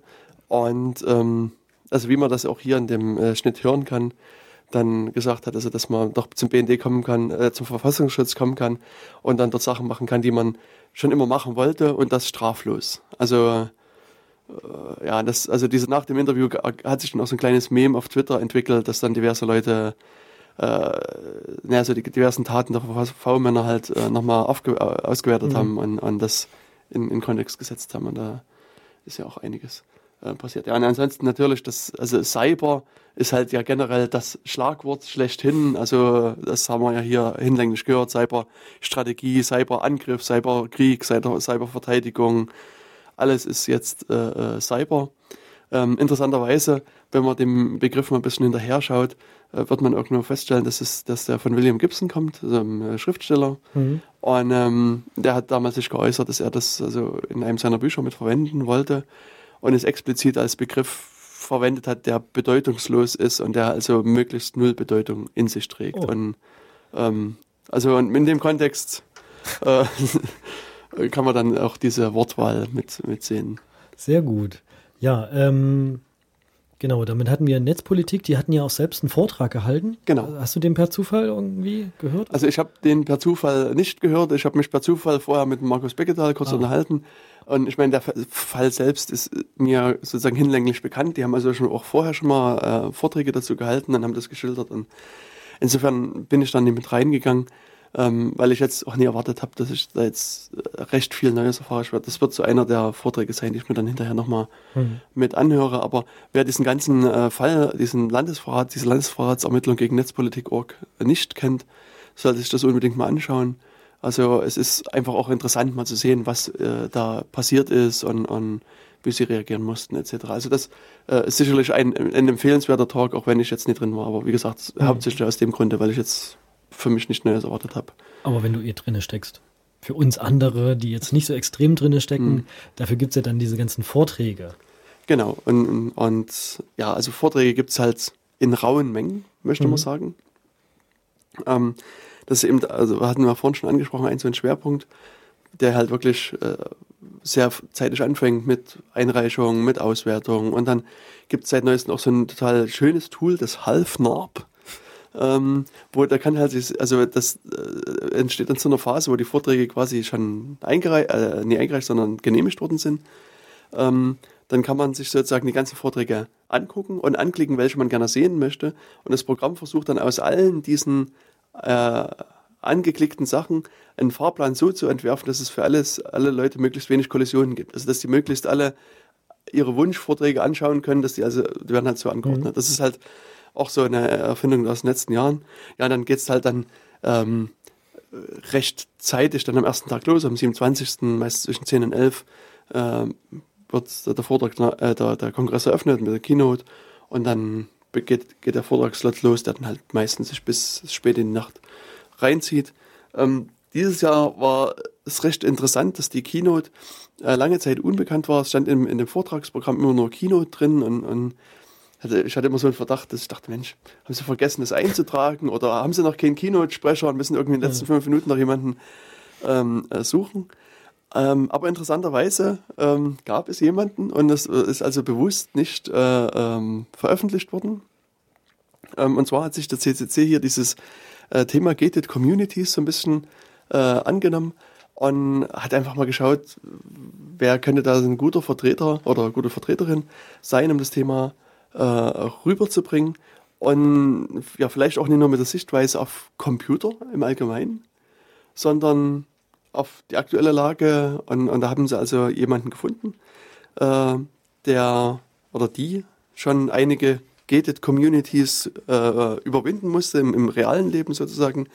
Ähm, die Frau heißt Fatuma Musa Afra.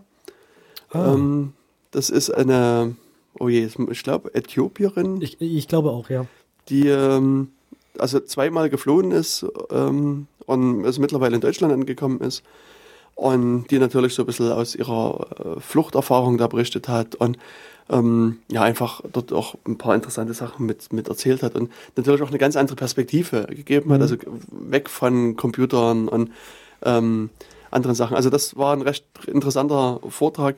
Ähm, ich habe mir den mittlerweile angeschaut auf Video. Ich habe, also zu der Zeit war ich noch irgendwo auf der Straße unterwegs.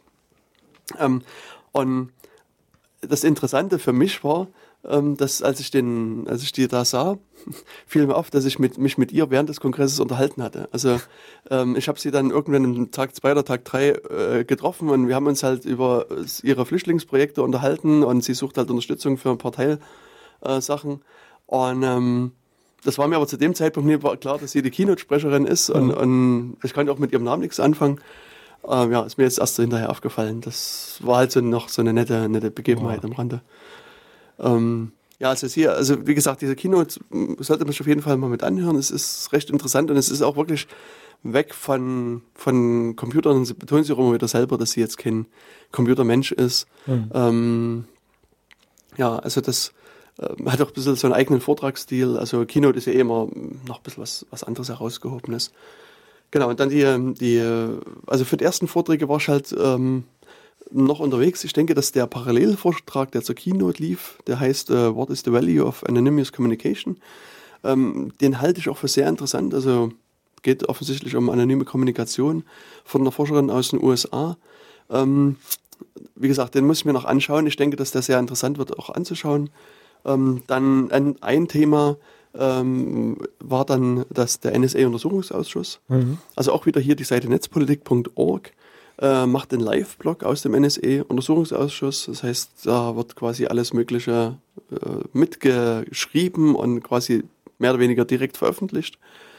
Und ähm, die Anna Biselli äh, macht das und die äh, hat dann ein bisschen was von ihrer Arbeit aus dem Untersuchungsausschuss erzählt. Ähm, das ist auch so ein Vortrag, den ich noch nie angehört habe, Mhm. ähm, aber der garantiert sehr interessant anzuhören ist. Und später dann äh, hat man das Thema ähm, NSE-Untersuchungsausschuss nochmal mit aufgegriffen. Ich glaube, das war dann am Tag 3, wenn ich mich richtig erinnere. Ähm, oder auch nee, dann war es am Tag 2. Okay. Vielleicht. Ähm, ich gucke dann nochmal. Muss, muss mal hier ein bisschen rumscrollen. Ähm, ja, also an einem der Tage, sagen wir mal so, ähm, war, also gab es dann nochmal so einen, ähm, äh, wie soll man sagen, also ein, ein, ein, eine Lesung Mhm. von, von Protokollen aus dem NSA-Untersuchungsausschuss. Und das äh, war auch also sehr in, interessant, das, äh, sich das Ganze mit anzuhören. Also das, der, der Vortrag hieß, äh, die Grundrechte gelten nicht im Weltall. Mhm. Und äh, da haben also verschiedene Leute quasi die Live-Protokolle einfach verlesen. Und ähm, also ich fand, dass das sehr lustig ist, bis man dann mal dran denkt, dass das ja nie, kein Schauspiel ist und dass es nicht ausgedacht ist, sondern dass es reale Dialoge sind. Und Mhm. Wenn man sich dann so bewusst macht, dass das ja wirklich reelle Dialoge sind, die sich so in dem Untersuchungsausschuss abgespielt haben, ähm, gefriert einem, glaube ich, eher das Blut in den Adern. Oder es ist, man ist schon ziemlich erschrocken, äh, ähm, was da so passiert. Also, aber trotzdem ist es sehr schön gemacht und also ich kann nur empfehlen, ähm, sich das mit, mit anzuhören. Ähm, also beide Vorträge sind, sind sicherlich äh, recht interessant. Ähm, parallel zu diesem äh, NSA-Vortrag am ersten Tag lief noch ein zweiter Vortrag von äh, Joanna Rutkowska. Das ist äh, eine Entwicklerin, die sich lange Zeit so mit Kernel-Sicherheit beschäftigt hat, Mhm. die mittlerweile, ich sage es mal, in einem eigenen Betriebssystem entwickelt, Cubes OS, das ähm, sehr sicher sein soll. Also die, ähm, da ist so das Prinzip, die Idee, dass man ein, ein System hat und für jede Anwendung wird sozusagen nochmal ein eigenes neues Betriebssystem gestartet, was innerhalb so einer eigenen Umgebung läuft. Also Okay, also abgeschlossen. Ja. in, ja, genau, es ist quasi in sich abgeschlossen und die Idee ist halt, wenn jetzt jemand von außen das Programm angreift, also wenn ich meinen Webbrowser auf, aufmache, jemand greift den von außen an, ähm, kann der sozusagen nur äh, diesen, diesen Sandbox, sagt man da, von außen Mhm. angreifen und die kaputt machen und, und dann aber mehr kann er näheren Schaden anrichten. Und, also man hat so eine, so eine abgetrennte äh, Anwendung und das ist halt sozusagen von der Theorie und auch von der Praxis her wesentlich sicherer als, als die Systeme, die wir heute haben. Und die hat halt nochmal sich mehr Gedanken auch um Hardware gemacht und hat gesagt, dass die Laptops, die äh, jetzt so draußen sind, sind halt quasi prinzipiell unsicher und man braucht ein, also Laptops, die keinerlei Status verhalten, also die keinerlei Festplatten mehr drin eingebaut haben und keine anderen Sachen. Und, und diese Ideen hat sie in diesem Vortrag ein bisschen vorgestellt. Also auch da, wer so bisschen technisch interessiert ist, also kann ich den Vortrag nur empfehlen, sollte man sich unbedingt ähm, mal mit anschauen. Und ja, also das war dann so für mich die Zeit, wo ich überhaupt erst in Hamburg angekommen bin. Ähm, dann habe ich so ein bisschen die, äh, mich in, in, den Gebäuden umgeschaut. Und der erste Vortrag, den ich äh, zumindest zum Teil gehört habe, ähm, war dann der Vortrag, wo es darum ging, wie die Great Firewall of China ähm, äh, sozusagen erkennt, dass jemand da ihre Firewall umgehen will. Also in mhm. China gibt es ja ein großes ähm, System von Zensur. Das heißt, äh, es wird halt geguckt, was, ja, wo, auf welche Seite will man gehen und wenn die halt sozusagen den Chinesen nicht genehm ist, wird die halt gesperrt etc. Und ähm, der Vortragende Philipp Winter hat halt so ein bisschen die Ideen dahinter erklärt, hat also forscht da sehr stark danach, wie die das machen, ähm, hat dann einige der Sachen, die er erkannt hat, halt mit vorgestellt und auch so einen Ansatz erklärt, wie man die Firewall trotzdem umgehen kann. Also es gibt halt eine Software, die heißt Tor, und innerhalb der Software äh, gibt es so ein paar Bausteine, die explizit für die Zensurumgehung entwickelt worden sind. Und die kann man halt auch einsetzen, auch jetzt erfolgreich, mhm. äh, um, um die chinesische Firewall da noch zu umgehen. Und ja, also der Vortrag ist halt auch, richtet sich eher wieder also an technisches Publikum. Ähm, wie gesagt, fand ich aber auch sehr, sehr interessant, ähm, ähm den mit, mit anzuschauen. Und ja, also am ersten Tag gab es dann doch noch einige äh, ähm, ja, interessante weitere Vorträge, äh, von denen ich aber die meisten dann nicht mehr äh, angeguckt habe, muss ich sagen, weil ähm, es ist halt so, dass, dass man halt hier und da eben Leute trifft und sich mit den Leuten unterhält. Und, ähm, und das habe ich dann, ich habe dann also quasi den ersten Tag dann mehr auf den Gängen verbracht und mich mit anderen Leuten unterhalten. Es gab dann noch einen Vortrag, der so ein bisschen um Kryptographie ging, den habe ich mir noch mit angehört. Und ja, also das, das war's dann. Also das ist halt auch so, dass ich mir sage, die Vorträge, die da laufen, die werden alle aufgezeichnet, die liegen mhm. also in, auf verschiedenen äh, Servern rum. Und äh, da lieber unterhalte ich mich mit Menschen, weil die sind ja. nur dort, die kann ich nur dort treffen, kann mich nur dort mit denen unterhalten. Ähm, und das habe ich dann in dem Fall auch gemacht. Also deswegen, also mein erster Tag war quasi so äh, letztlich mit so zwei Vorträgen ähm, gefüllt und danach äh, habe ich dann ja also alle also diverse andere Sachen gemacht. Genau, der zweite Tag ist eben der, was ich vorhin schon sagte, das, der Junghacker-Tag. Mhm. Und ja, da haben wir halt versucht, erstmal äh, da einen Platz in diesem Junghacker-Zentrum da zu kriegen, was aber von wenig Erfolg gekrönt war. Ähm, und ich habe dann äh, mir einen Teil von dem Jahresrückblick des CCC angeschaut. Das ist halt auch immer traditionell am zweiten ja. Tag, wo so ein bisschen die äh, Sprecher des CCC erzählen, was im letzten Jahr passiert ist, was so einige Highlights waren, wie die Mitgliederentwicklung war und so weiter und so weiter. Und das ähm, ja, habe ich mir so ein bisschen äh, mit angeschaut. Und äh, ja, dann habe ich wieder irgendwelche anderen Sachen gemacht, ähm, an die ich nach, mich jetzt gerade nicht erinnern kann. Also auch am zweiten Tag gibt es halt diesen Landesverratsvortrag von netzpolitik.org, was ich sagte. Ähm, auch ein interessanter Vortrag, der hier am zweiten äh, Tag mit ist äh, da geht es um Freifunk für Geflüchtete. Das ähm, ist ja eine Sache, die ähm, äh, ja viele Freifunkinitiativen machen. Die mhm. ähm, gehen halt zu den Flüchtlingsheimen und statten die mit Internet also aus, mit Freifunk in der Regel. Und da hat halt jemand äh, hier berichtet, was er für Erfahrungen gemacht hat in Zusammenarbeit mit äh, den Behörden, mit den Betreibern der Häuser ähm, und so weiter. Also das ist äh, sicherlich interessant für Leute, die auch sowas planen in ihren Städten, ähm, das mitzumachen. Auch hier in Jena gibt es ja eine Freifunkinitiative. Mhm. Und auch wir in Jena haben ja äh, schon da versucht. Bist du auch dabei, gell? Äh, vielleicht, ich hörte sowas, ja, ja. genau. Ich vermute es. Ja, ja, also wir haben auch hier versucht, äh, also diverse Heime einzurichten. Es gibt, äh, ich glaube, in, also in einem Heim ist es mittlerweile gelungen, da was, was einzurichten. Ähm, andere sind in Jena schon versorgt mit Internet. Hm. Ähm, und bei anderen ist man noch in der Planung. Also auch hier, äh, ja, Freifunk ist halt so eigentlich eine nette Idee. Ähm, wo man sich selbst einen, einen kleinen Router ins Fenster stellt und seinen hm. Internetanschluss quasi teilt mit anderen. Ähm, ich, ich kenne das noch aus Weimar. Hm. Da ist es, da, da ist es mir bekannt geworden vor fünf, sechs Jahren oder so. Da wollten sie Weimar komplett damit versorgen, also mit Internet generell, hm. bevor das so schnell wurde dann im Endeffekt. Ja, gibt es auch heute noch ein Weimar-Netz, den Verein. Hm. Ähm, ja, generell, also in Thüringen gibt es einige Freifunk-Initiativen, hier in Jena, Weimar und auch Erfurt und anderen Städten äh, gibt es so, so Freifunkinitiativen. Und man muss also hier vielleicht auch loben, die Landesregierung erwähnen. Also Rot-Rot-Grün hat sich ja in den äh, Koalitionsvertrag geschrieben, Freifunk zu unterstützen. Mhm. Und das tun sie auch. Also sowohl finanziell, also das, ähm, sie haben da Geld in den Haushalt eingestellt und versuchen Freifunk zu unterstützen was vielleicht nicht ganz so klappt, wie man äh, sich das am Anfang gewünscht hat. Ähm, und sie haben auch im letzten Jahr beschlossen, dass äh, das Land Thüringen ähm, den Zugang zu öffentlichen Gebäuden öffnet. Das heißt, Freifunker können in die Gebäude rein, können dort ihre Freifunkrouter aufhängen und äh, auch von dort das äh, Netz weiter aufbauen. Also das ist schon erstmal eine gute Sache. Mhm. Sehr gut. Genau, also das ist halt hier ähm, entsprechend mit berichtet worden. Ja, und dann ähm, gab es hier noch einige äh, weitere Vorträge. Und wenn ich hier so, so drüber schaue, ähm, war es hier schon so, dass ich eigentlich keinen der anderen Vorträge angeschaut habe. Das einzige war dann sozusagen das Unterhaltungsprogramm, äh, was ich dann mir wieder angeguckt habe. Das heißt, äh, da ist auch hier gibt's den äh, FNORD-Jahresrückblick, mhm.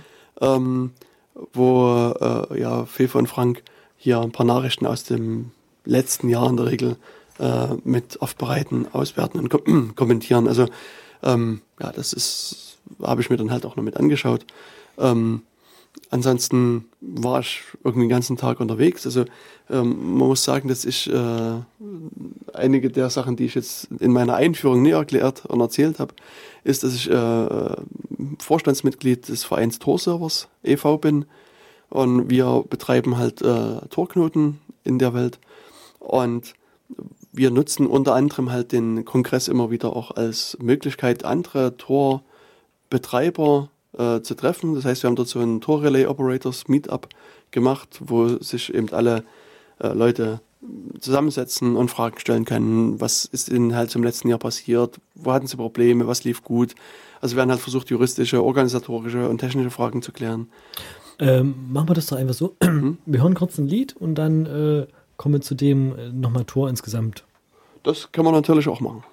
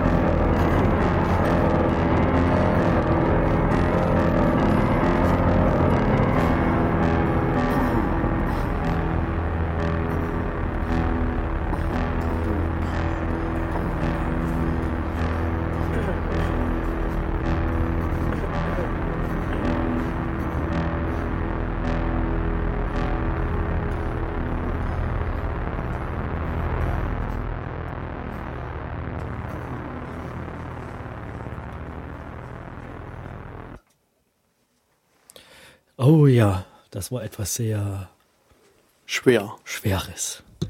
Aber das wollten wir gar nicht so doll. Du hast die Musik ausgesucht. Ja, ja, es war gut. Okay, kommen wir doch zum. Du warst ja stehen geblieben beim dritten Tag, bevor Genau. ich dich unterbrochen habe. Genau so ist es. Ja, ähm, also insgesamt gibt es bei dem äh, Chaos Communication Kongress, um den es jetzt gerade hier geht, ähm, ähm, vier Tage. Werden also so zwei Vortragstage mal äh, besprochen. Und ja, der dritte Tag dann äh, beginnt früh oder begann für mich erstmal mit Schlaf.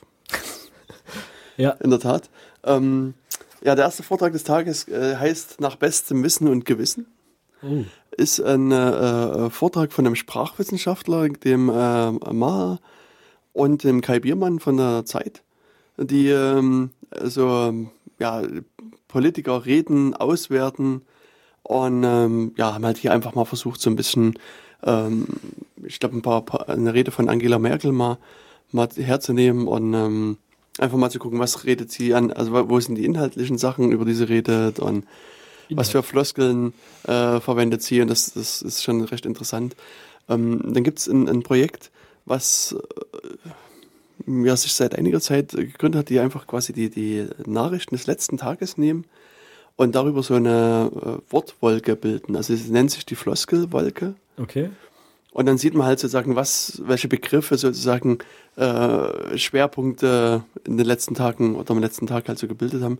Äh, das ist interessant. Und die haben dann halt ähm, so äh, sich so Begriffe aus der ich sag mal, Flüchtlingspolitik Mhm. genommen und die mal so geplottet über den Zeitverlauf. Und dann und das Interessante ist, dass man dann gesehen hat, dass ähm, sozusagen als im August, als die große Flüchtlingskrise begann, Ja. ähm, dass es dort äh, ging es eher so, also waren die Nachrichten eher so auf, auf, auf Mitleid getrimmt und, und, und so weiter. Und gegenüber, also zum Jahresende hin, ähm, war dann so der Eindruck, dass es mehr in Richtung Angst ging. Also da das Boot ist voll und sie nehmen uns alle Arbeitsplätze weg und Sozialleistung, also die Schrödinger Hm. äh, Flüchtlinge, die keine Arbeit haben und Sozialleistung wegnehmen, aber gleichzeitig die Arbeitsplätze klauen. Also das, was man halt so aus der Hm. Diskussion kennt. Und das konnten die auch so in der medialen Diskussion so ein bisschen äh, zeigen, dass da auch sozusagen der, die Darstellung sich da so ein bisschen ähm, geändert hat. Also der Vortrag ist halt recht interessant, ist auch allgemein verständlich Hm. und ja, also kann ich auch nur empfehlen. Also auch also beide haben einen sehr guten Vortragsstil. Ähm, also kann man sich gerne anhören. Mm, Dann, äh, wir hatten ja schon vor der Musikpause kurz das Thema Tor angesprochen und äh, hier gab es dann gleich zwei Tor-Vorträge. Also Tor ist so eine Software zur sicheren Kommunikation im Internet. Und ähm, zum einen ging es um sogenannte Tor Onion Services, das ist ein spezieller Dienst innerhalb des Tor-Netzwerkes. Und da haben, hat der Leiter des, des Tor-Projektes zusammen mit ein paar Entwicklern ähm, diese Dienste vorgestellt, hat ein bisschen erklärt, was man jetzt Neues damit machen kann, wer das, äh, diese Dienste nutzt etc. Ähm, das war sehr interessant. Und danach gab es den State of the Onion Talk, ähm, wo einfach mal so ein bisschen das letzte Jahr des Tor-Projektes äh, Revue passieren lässt. Also das wird auch traditionell immer von Roger Dingledein, dem Leiter, gehalten und Jacob Applebaum. Ähm, und dieses Jahr ähm, war Mike Perry noch mit dabei, der ist also der Hauptentwickler vom Tor-Browser, was sozusagen die ja, Hauptsoftware ist, die man so also, sozusagen als Nutzer kennt. Und er hat halt so ein bisschen er- erzählt, was sie so im letzten Jahr gemacht haben mit dem Tor-Browser, was so im nächsten Jahr geplant ist. Ähm, dann ein recht faszinierendes Projekt ist das Library Freedom Project. Das ähm, ist eine, äh, also die, die Direktorin heißt Alison McReena, hat das also in den USA gegründet, hat gesagt, hier die, die Bibliotheken in den USA sind quasi immer die Vorkämpfer für äh, Freiheit gewesen, für, also für Redefreiheit und haben also schon 2001, als der Patriot Act verabschiedet worden ist, ähm, dagegen angekämpft und, und versuchen halt sozusagen das, das Thema Freiheit hochzuhalten. Und ihre Annahme war, dass diese natürlich auch Freiheit im Netz sie, äh, sich beschäftigt, also sie, sie bewegt. Und er hat dann halt versucht, äh, den Leuten Tor nahezubringen, diese Mhm. Tor-Software. Und er hat ihnen gezeigt, was Tor so tut. Und ja, hat dann auch sozusagen noch äh, Geld bekommen und hat dann auch versucht, äh, und, ähm, die, die Bibliotheken zu überzeugen, auch Tor-Server einzurichten, was dann auch gelungen ist. Es hatten dann eine Bibliothek, ähm, die äh, sich so ein Tor-Server ins Netz gestellt haben. Und das war, lief erstmal so ohne großes Medieninteresse ab. Allerdings äh, bekam dann das äh, DHS, also Department of Homeland Security, davon Wind und schrieben dann einen Brief zurück an die lokale Polizei, das ist also, dass sie damit Terrorismus unterstützen und das ja. ist und so weiter und so weiter und dass sie dringend abraten würden, das äh, zu betreiben. Und ähm, dann hat die Bibliothek erst zunächst erstmal diesen Dienst abgeschaltet und gesagt, hm, wir müssen uns das nochmal genauer angucken. Und, ähm, und schon diese Entscheidung sorgte für einige Publicity, also haben einige große Zeitungen das, das mit äh, äh nach außen getragen. Und dann gab es halt so ein Meeting, also so, ein, so, eine Vorstandssitzung von dem Vorstand der Bibliothek. Und äh, die Alison hat dann eben so erzählt, dass sie, als sie da hingekommen ist, stand da eine unglaubliche Menschenmenge vor der Bibliothek, die dann halt protestiert haben, dass die hm. den Tor-Server wieder einschalten. Und sozusagen in der Sitzung war dann relativ klar, dass sie natürlich den Server wieder einschalten werden und der läuft halt jetzt noch. Und sie meinte, das hat dann dafür gesorgt, dass ihr Projekt quasi USA-weit bekannt wurde, dass sie also so viele Anfragen von Bibliotheken kriegt, hm. da einen Torserver reinzustellen, dass sie quasi gar nicht mehr hinterherkommt, das Ganze, also mit denen zu reden und das einzurichten und so weiter. Und jetzt sind die Bibliotheken halt so weit, dass sie sozusagen von ihr quasi nur so eine Schulung wollen, wie das funktioniert und sie wollen dann weitergehen an die anderen Bibliotheken und das weitertragen. Also das hm. Projekt scheint sich schon halbwegs äh, verselbstständigt zu haben, was also wirklich ganz toll ist. Und ähm, ja, also dann im letzten Jahr war es halt so, dass der sagen wir mal, Vorstandschef, würde man vielleicht sagen, von Tor ähm, gewechselt hat. Der ist halt zu einer anderen Firma gegangen. Das heißt, Tor war eine ganze Weise, Weile mehr oder weniger führungslos.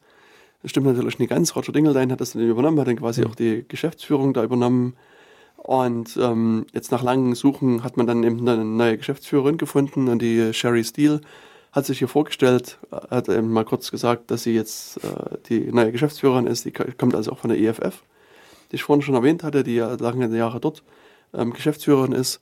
Und ja, jetzt ist halt die große Hoffnung, dass sie das so erfolgreich weiterführt, wie sie die EFF auch geleitet hat. Mhm. Und also Tor in neue Regionen Dimension. mitbringt, neue Dimensionen, ja. Also das äh, ist so das Ding. Genau, also das, da waren, es waren, gab halt hier zwei große Vorträge, die äh, sich mit Tor ähm, auseinandergesetzt haben. Ähm, und man muss auch sagen, dass das Kongresspublikum ähm, das immer positiv aufnimmt. Also die, ich würde sagen, die lieben Tor, also die, die Talks waren voll und, und die haben also wirklich auch sehr, sehr lang anhaltenden Applaus gekriegt für die Vorträge. Also das äh, ist schon toll. Genau, also ansonsten ging es dann weiter ähm, mit dem Vortrag zur Programmiertechniken, ähm, also wie man sicher programmiert hat, ähm, Fefe, ähm, was dazu erzählt. Das ist also, wie gesagt, für technisch interessierte Leute eher, kann man sich anhören. Ähm, danach ähm, gab es einen Vortrag zur Safe Harbor, uh. ähm, zum sicheren Hafen, der mhm. nicht mehr sicher ist, wenn man so sagen. Ähm, und zwar, also Safe Harbor ist der Name eines Abkommens ähm, zwischen der EU und der USA. Mhm. Und ähm, wo man, naja, im Wesentlichen sich vereinfache wieder stark, aber im Wesentlichen sagt, okay, das, äh, es gibt quasi so eine Liste von Firmen in den USA und die garantieren quasi denselben Art von Datenschutz wie in Europa. Und äh, dadurch ist es quasi ein sicherer Hafen, auch wenn die Datenschutzgesetzgebung äh, in den USA andere ist, kann man die quasi so behandeln wie eine EU-Firma. Mhm. Und ähm, der Max Schrems ist also ein Student, ein, ein Jurastudent, der hat gesagt, äh, hier, liebes Facebook, ähm, Was eines dieser Firmen war. Genau, ich will doch mal jetzt mal alle Daten von mir haben, gebt es mal bitte alles raus. Und Facebook hat dann gesagt, nee, geht nicht. Und dann hat er sich eben dann auf dieses Abkommen berufen und hat dann sich halt durchgeklagt bis zum Europäischen Gerichtshof. Und ähm, ja, dieses Jahr hat dann der Europäische Gerichtshof entschieden, dass dieses äh, Safe Harbor Abkommen äh, so in der Form nicht gültig ist. Es hat zu starke Mängel und, und kann deswegen nicht weitergeführt werden. Und ja, der Max hat dann hier in seinem Vortrag halt so ein bisschen erzählt, ähm, wie es dazu gekommen ist und, und was da die Auswirkungen sind und so weiter. Also das ist halt auch ähm, ja, recht interessant, ähm, sich das anzuhören. Ja, er hat ja ähm, dadurch die IT-Welt so ein bisschen umgekrempelt. Bezug auf Datenschutz generell. Hm. Alleine schon Facebook, was wir ja viele von uns wahrscheinlich benutzen. Oder halt andere Organisationen, die wirklich nur mit Datenverkehr oder also Daten insgesamt umgehen. Hm. Ja, es ist, ist schon so, dass ähm, es zumindest aufgerüttelt hat. Ähm, weil bisher haben sich viele Firmen so zurückgezogen und gesagt, ach ja, ja, es gibt ja Safe Harbor und, und das ist ja alles gut und müssen wir uns keine Gedanken machen. Und ja, jetzt stehen sie auf alle, also viele Firmen erstmal da mit ja, mhm. erstaunten Gesichtern und, und müssen sich überlegen, was, was sie machen. Ich meine, ähm, Facebook ist einen anderen Weg gegangen, die haben sozusagen setzen auf individuelle Nutzervereinbarungen. Also wenn man ein neues, einen Account bei Facebook anlegt, unterschreibt man dafür, also gibt denen oh. quasi eine, eine Genehmigung. Und die haben sozusagen umgehen dadurch schon seit längerem das, dieses Safe Harbor Abkommen, weil das absehbar war, dass es nicht zu halten ist. Hm. Also die haben quasi vorgesorgt, aber diverse andere Firmen, äh, die müssen sich jetzt Gedanken machen, was sie machen können, was sie machen wollen. Und also es gibt ein paar Ansätze, ähm, einige von denen sind gangbar, andere nicht. Also man kann eben wieder auf Nutzereinwilligung setzen und sagen, wenn der Nutzer vorher sagt, es ist okay ist, meine Daten in die USA zu übertragen, dann ist es halt okay.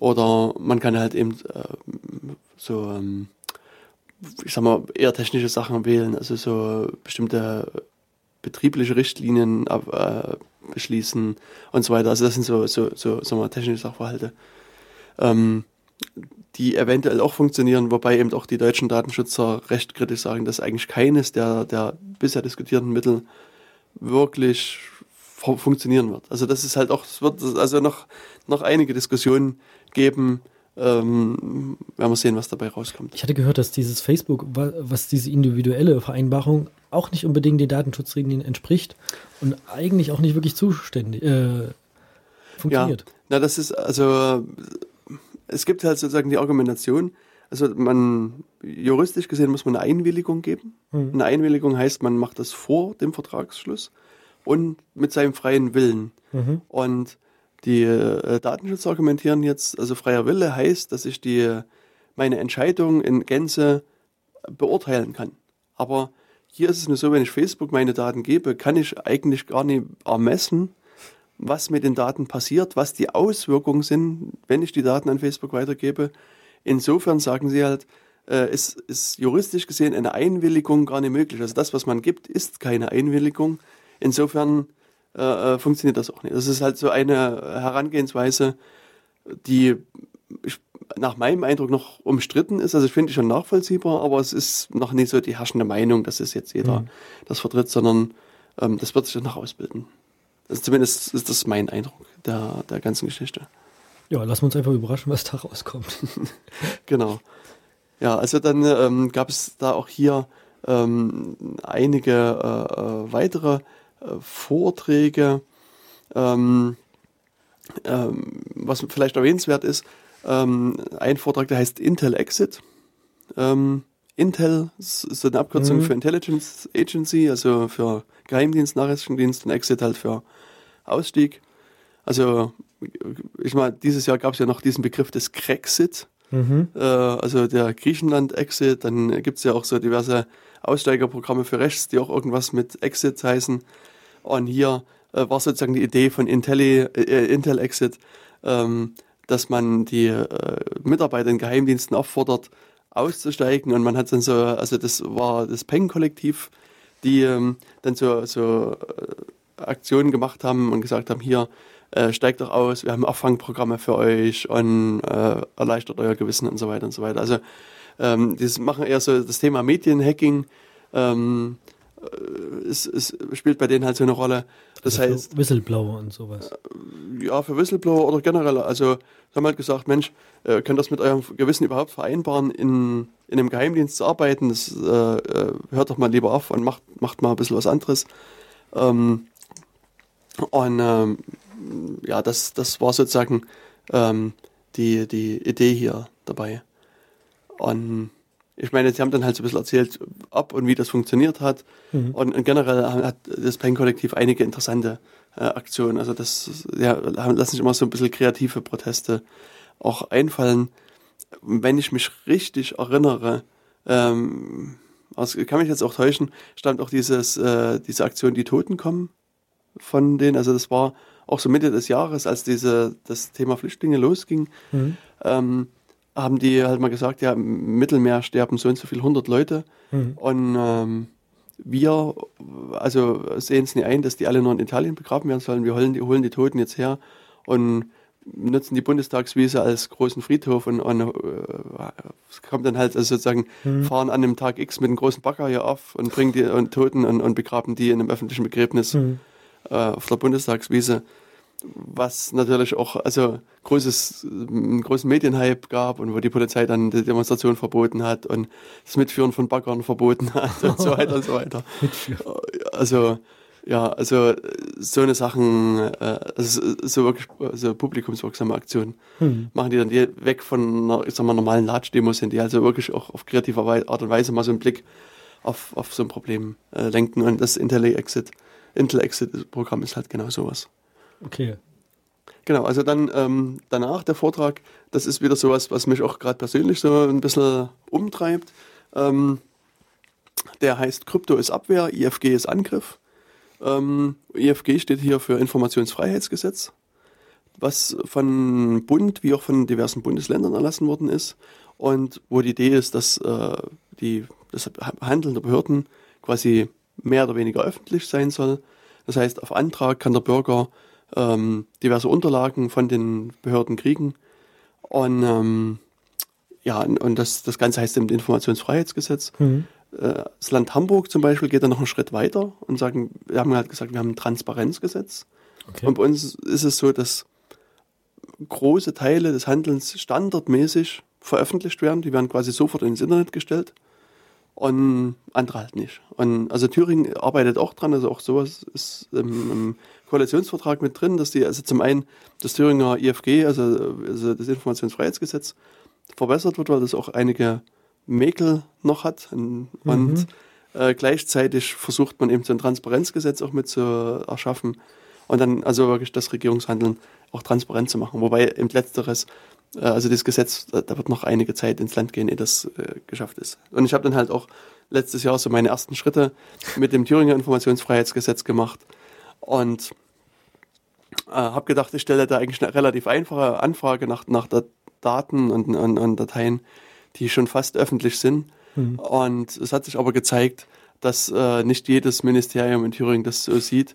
Ähm, und ähm, ja, also es gibt dann jetzt doch einige, äh, also ein, ein Ministerium insbesondere, was erstmal eine große Kostenrechnung oder einen Kostenvoranschlag quasi geschickt hat und, und auch darauf besteht, da äh, dies, das Geld einzutreiben. Und ich jetzt eben auch sozusagen die andere Mechanismen äh, ausprobieren muss. Das heißt, also hier gibt es in Thüringen einen Informationsfreiheitsbeauftragten, der in Thüringen auch gleichzeitig der Datenschutzbeauftragte ist, wie in so vielen anderen Bundesländern auch. Und, ähm, und den habe ich jetzt um Vermittlung gebeten in dem Fall und werden mal gucken, was da rauskommt. Äh, ja, also und das, vielleicht werde ich das auch später nochmal verlinken. Also es gibt da eine Plattform, die heißt fragdenstaat.de Mhm. und dann kann man auf relativ einfache Art und Weise ähm, so eine Informationsfreiheitsanfrage äh, stellen und dann kriegt man entweder die Daten und Dateien oder man kriegt sie eben nicht und dann bietet auch die Seite ein paar Hilfen, wie man dann weiter vorgehen kann. Gut, na dann lassen wir uns einfach mal überraschen, was dann rauskommt. Und sehen wir ja dann wahrscheinlich auf dem Blog dann einfach. Genau, es ich bestimmt auch wieder verblocken, weil das ist halt so interessant. Wird aber sicherlich noch eine, eine ganze Weile dauern, bis das der Vorgang abgeschlossen ist. Ja, genau, und dann ähm, sind wir schon am, am letzten Tag, am Tag 4. Ähm, am Tag 4 habe ich wiederum nur in privaten Unterhaltung, will ich mal sagen, oder, oder Sitzungen verbracht. Ähm, äh, auch da gab es äh, einige äh, interessante Vorträge. Also was ich bisher gehört habe, äh, ist ein Vortrag, der ähm, kurz vorm Ende ist, der heißt, wie man ein Blackout verursacht, ähm, von Matthias Dahlheimer. Und der hat sich mal das Stromnetz angeschaut und hat sozusagen äh, in seinem Vortrag mal ein bisschen ausgewertet, was man an, also an welchen Stellen man sozusagen einen, Blackout verursachen könnte, was man machen muss. Also es geht halt los von einem Kernkraftwerk, das quasi abzuschalten, Hm. ähm, was dann, was die Auswirkungen sind und bis hin zur Leitung abschalten und so weiter und so weiter. Und, und das ist, äh, ist recht interessant, das mal äh, zu verfolgen. Also er scheint auch sehr tief in der Materie drin zu stecken, hat da sich äh, so diverse kleine Computer, diese Raspberry Pis, die auch Ja. hier rumhängen, äh, ins, ins Stromnetz äh, gehangen und ähm, und hat dann quasi Messungen gemacht, äh, wie, wie sozusagen das Stromnetz, also wie gerade aktueller Zustand des Stromnetzes ist. Und, und werte das dann entsprechend so ein bisschen aus. Also das kann ich echt auch nur empfehlen. Es ist ein sehr äh, interessanter Vortrag. Ja, dann traditionell wird es dann abgeschlossen mit so dem Security Nightmares, mhm. ähm, also wo so ein Rückblick mal auf das letzte Jahr gemacht wird, was ist da so aus Sicherheitssicht äh, passiert, was erwarten die Vortragenden für die, äh, für die nächste Zeit. Ähm, ist auch ein Vortrag, den ich mir noch anhören werde, ja, aber äh, noch nicht gemacht habe. Also dann kommt parallel noch so ein äh, Rückblick auf die Infrastruktur, wo auch so die äh, Organisatoren mal erzählen, was haben sie eigentlich für Netze gehabt, ähm, wie, wie, was für Bandbreiten sind benutzt worden. Mhm. Und ja, das ist halt so auch mal so rein informativ interessant. Also weil die ja natürlich jetzt bei 12.000 Leuten ähm, ist es schon, schon interessant auch zu sehen, was für Geräte kommen da ins Netz, was für Protokolle werden benutzt und auch, auch die Bandbreite. Also man kann auch sozusagen seinen eigenen Server da mitbringen und den irgendwo in ein ich sag mal, Datenzentrum reinstecken und kriegt dann ein Kabel hinten reingesteckt und dann äh, kann man den halt sozusagen mit, mit benutzen. Und das, also da wird quasi nochmal so eine Endauswertung gemacht, was halt so passiert ist, was gab es für Vorfälle, mhm. wie ist das Netz ausgelastet gewesen. Und das ist so dann einer der Vorträge, die den, den Kongress abschließen. Ich fand halt das äh, vorige mit dem Nightmare extrem gut, weil da haben sie ja, also sonst, ich habe mir das immer angeguckt, das mhm. war immer mein Lieblingsdings mit. Beitrag gewesen, ähm, weil da haben sie dann gesagt, es könnte eigentlich in, in dem folgenden Jahr dann immer das und das passieren, weil wir nehmen an, das und das. Hm. Und dann blicken sie immer wieder zurück von dem letzten. Ja. Und dann dieser Vergleich aufzustellen, hm. oh, okay, das ist eingetroffen, das ist eingetroffen. Naja, das ist nicht ganz so, aber das wird noch eintreffen. das fand ich immer total genial. Genau. Ja, das stimmt, das ist, äh, das ist interessant. Mhm. Ja. Gut, würde ich sagen, ähm, machen wir noch einen letzten Break mit einer kurzen mhm. Lied und äh, ja, dann, dann schließen wir es ab. Genau, und zwar, okay, wir sind hier auf dem Campusradio, mein Gast ist Jens und spielen wir erstmal schöne Musik ab.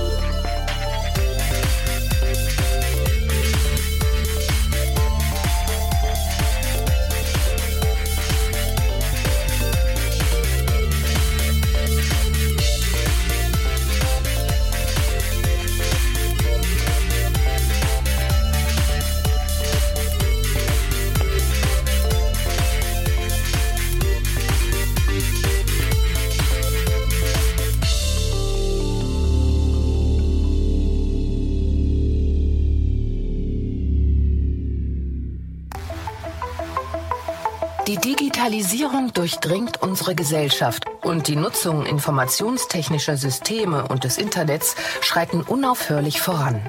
Das bietet neue Chancen, schafft Freiräume und ermöglicht Synergien. Das Netz beeinflusst unser gesamtes öffentliches und privates Leben. Über Branchengrenzen hinweg sind mehr als die Hälfte aller Unternehmen in Deutschland vom Internet abhängig. All diese Einrichtungen oder Firmen könnten gehackt werden.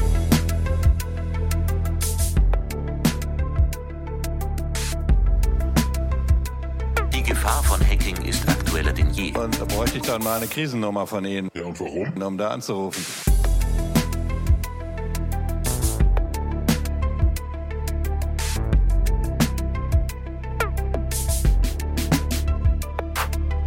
Ich vertraue meinem Provider nicht. Ich vertraue, ich vertraue dem Anbieter nicht. Ich vertraue dem Staat nicht. Aber ich ändere mein Verhalten nicht. Das ist definitiv gefährlich.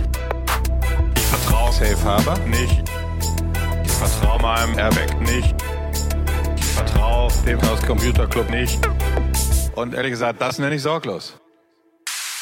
Wir sind ein attraktiver Arbeitgeber. Warum? In manchen Bereichen unseres Hauses kann man all das machen, was man schon immer machen wollte, aber man ist straflos. Zum Beispiel Telekommunikationsüberwachung. Herr Range hat eine Pressekonferenz einberufen und in der hat er gesagt, dass, dass, dass der Justizminister unerträglich in die Unabhängigkeit der Justiz eingegriffen hat. Das kann man auch übersetzen in den Satz, bitte entlassen Sie mich in den Ruhestand, Herr Justizminister. Da bräuchte ich dann mal eine Krisennummer von Ihnen. Ja, und warum? Ja, verstehen Sie bitte, dass ich darauf keine Antwort geben möchte. Warum? Ein Teil dieser Antworten würde die Bevölkerung verunsichern.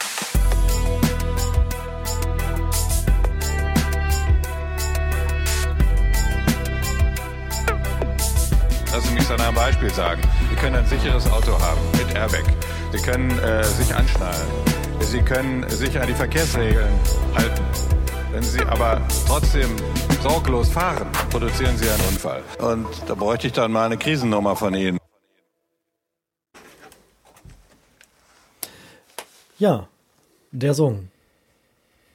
Genau, der Song äh, stammt von äh, äh, Ed Benze, also Krag und Benze. Äh, auf Soundcloud heißt er Ed Benze und das, äh, der Titel heißt die Krisennummer. Mhm. Ähm, wie man ja auch hier im Hintergrund gehört hat, ähm, ist unser Innenminister, der gerne die Krisennummer haben will. Ähm, die ganze Audioaufzeichnung stammt ja von äh, einer öffentlichen Veranstaltung und äh, er sprach dort den CCC-Sprecher, den Frank Krieger, an äh, und möchte gerne von ihm doch die, die Krisennummer haben für den Fall, dass es hier irgendwelche äh, größeren Probleme gibt. Genau, und da, dadurch äh, ist quasi das ganze Lied irgendwie Mhm. zustande gekommen und ja, man hat ja einige Soundbites von dem bisher hier mitgehört. Jo, das ist eigentlich ein ganz guter Übergang zu dem unserem letzten Thema. Wenn wir es noch kurz ansprechen wollen oder können. Äh, du machst ja auch beim Tor, hast du kurz so erwähnt. Mhm. Vielleicht kannst du da noch kurz irgendwas dazu erwähnen. Genau, das war also vorhin, wollte ich dann noch sagen, also das äh, eines der sagen wir, privaten Treffen war dieses Tor Relay Operators Meeting, ähm, wo einfach sich die ganzen Betreiber des Netzwerkes treffen. Das heißt, Tor funktioniert einfach so, dass es ganz viele äh, engagierte Menschen auf dieser Welt gibt, die sagen, ich habe hier einen Server oder ich will einen Server bereitstellen, installieren sich die Tor-Software und äh, lassen den dann laufen. Und andere Leute, die Tor benutzen also, wollen, also die damit im Internet surfen wollen auf eine sichere Art und Weise, nutzen den Tor-Browser und surfen quasi über die Server der anderen Leute ähm, sicher im Netz. Und ja, im, beim Kongress hier war dann halt so ein Treffen von den diversen Relaisbetreibern, Mhm. Serverbetreibern. Und also man muss wissen, dass, also wir haben, machen das schon immer mal bei verschiedenen Veranstaltungen, also beim Kongress oder dort, wo man mal sich sonst, äh, sagen wir mal, Tor interessierte Leute vielleicht treffen. Ähm, ja, und da treffen sich so 10 bis 20 Leute, die dann irgendwie diskutieren, manchmal sogar vielleicht noch weniger. Und äh, wir kamen in den Raum und da saßen 100 Leute drin. Und äh, wir haben erstmal überlegt, sind wir jetzt richtig, haben wir uns in diesem Raum vertan oder was Mhm. ist das? Und es war aber wirklich so, dass alle dahin wollten. Ja, und das äh, waren also ganz viele Nationen. Also waren natürlich viele aus Deutschland, ist ja ganz klar, deutsche Mhm. Veranstaltungen, Deutschland.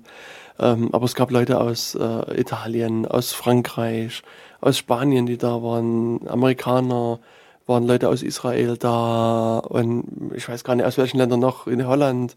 Also ganz, ganz viele verschiedene Länder, die ähm, äh, einfach mal wissen wollten, was sie machen können, die von ihren Problemen berichtet haben. Es war eine Dame von der IETF da, also das ist so eine Organisation, die weltweit arbeitet, die so Standards für das Internet erlässt, will ich mhm. mal sagen. Und ähm, die vermessen quasi auch das, das Internet in einer gewissen Art und Weise. Und, und die hat halt auch quasi für ihr Projekt geworben und hat halt auch, mm, ja, wollte auch die, die Torleute ein bisschen engagieren, dabei dieser Vermessungssache mitzumachen. Ähm, es gab dann Leute aus Luxemburg, die ganz engagiert sind, die Frennen von der N, die Freunde der Zwiebel auf Luxemburgisch. Und die äh, betreiben einige Server auf wirklich nur Spendenbasis. Also die versuchen halt immer wieder ihre Luxemburger Freunde da zu Spenden anzuregen und betreiben dann äh, so Tor-Server. Wir selbst, also der Verein, also gibt in Deutschland einen Verein, der heißt Zwiebelfreunde. Und ähm, die ähm, sozusagen Dachorganisation heißt Tor Servers. Mhm.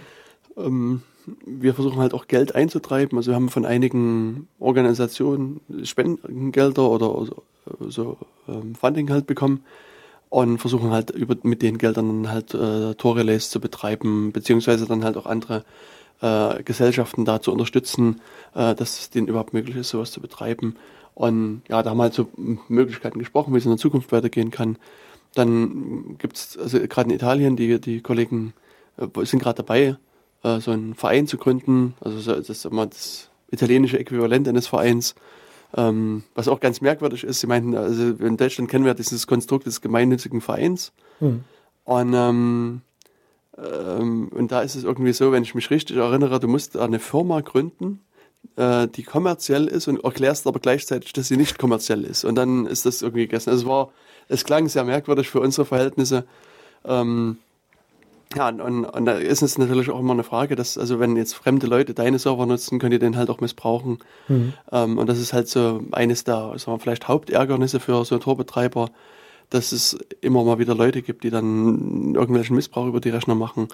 Und äh, dann ist halt immer die Frage, wie ist das rechtlich zu bewerten in den Ländern? Und was wir jetzt so von Tor sowas mitmachen, ist, dass wir dann halt mit den jeweiligen Rechtsanwälten in den Ländern reden versuchen von denen Gutachten zu bekommen und äh, dann sozusagen den anderen Firmen halt auch Sicherheit zu geben oder diesen Verein sagen, hier, wir haben einen Anwalt aus eurem Land gefragt, der hat uns das, das, das Gutachten geschrieben, die Rechtslage sieht so und so aus und damit könnt ihr halt auch zu dem Provider gehen und den dann entsprechend auch überzeugen, wenn er Fragen hat. Also ähm, ja, also das sind so eben diese rechtlichen Fragen, gab dann eben so organisatorische Fragen, wie man einen Verein gründet, wie ist es besser, macht man dieses, macht man jenes und so weiter.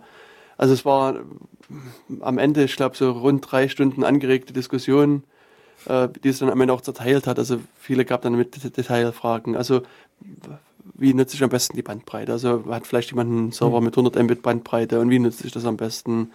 Und der zweite, der hat irgendwie ein Windows und der dritte ein Linux und so weiter. Und wie ist, installiert er die Software, dass es gut funktioniert und so weiter.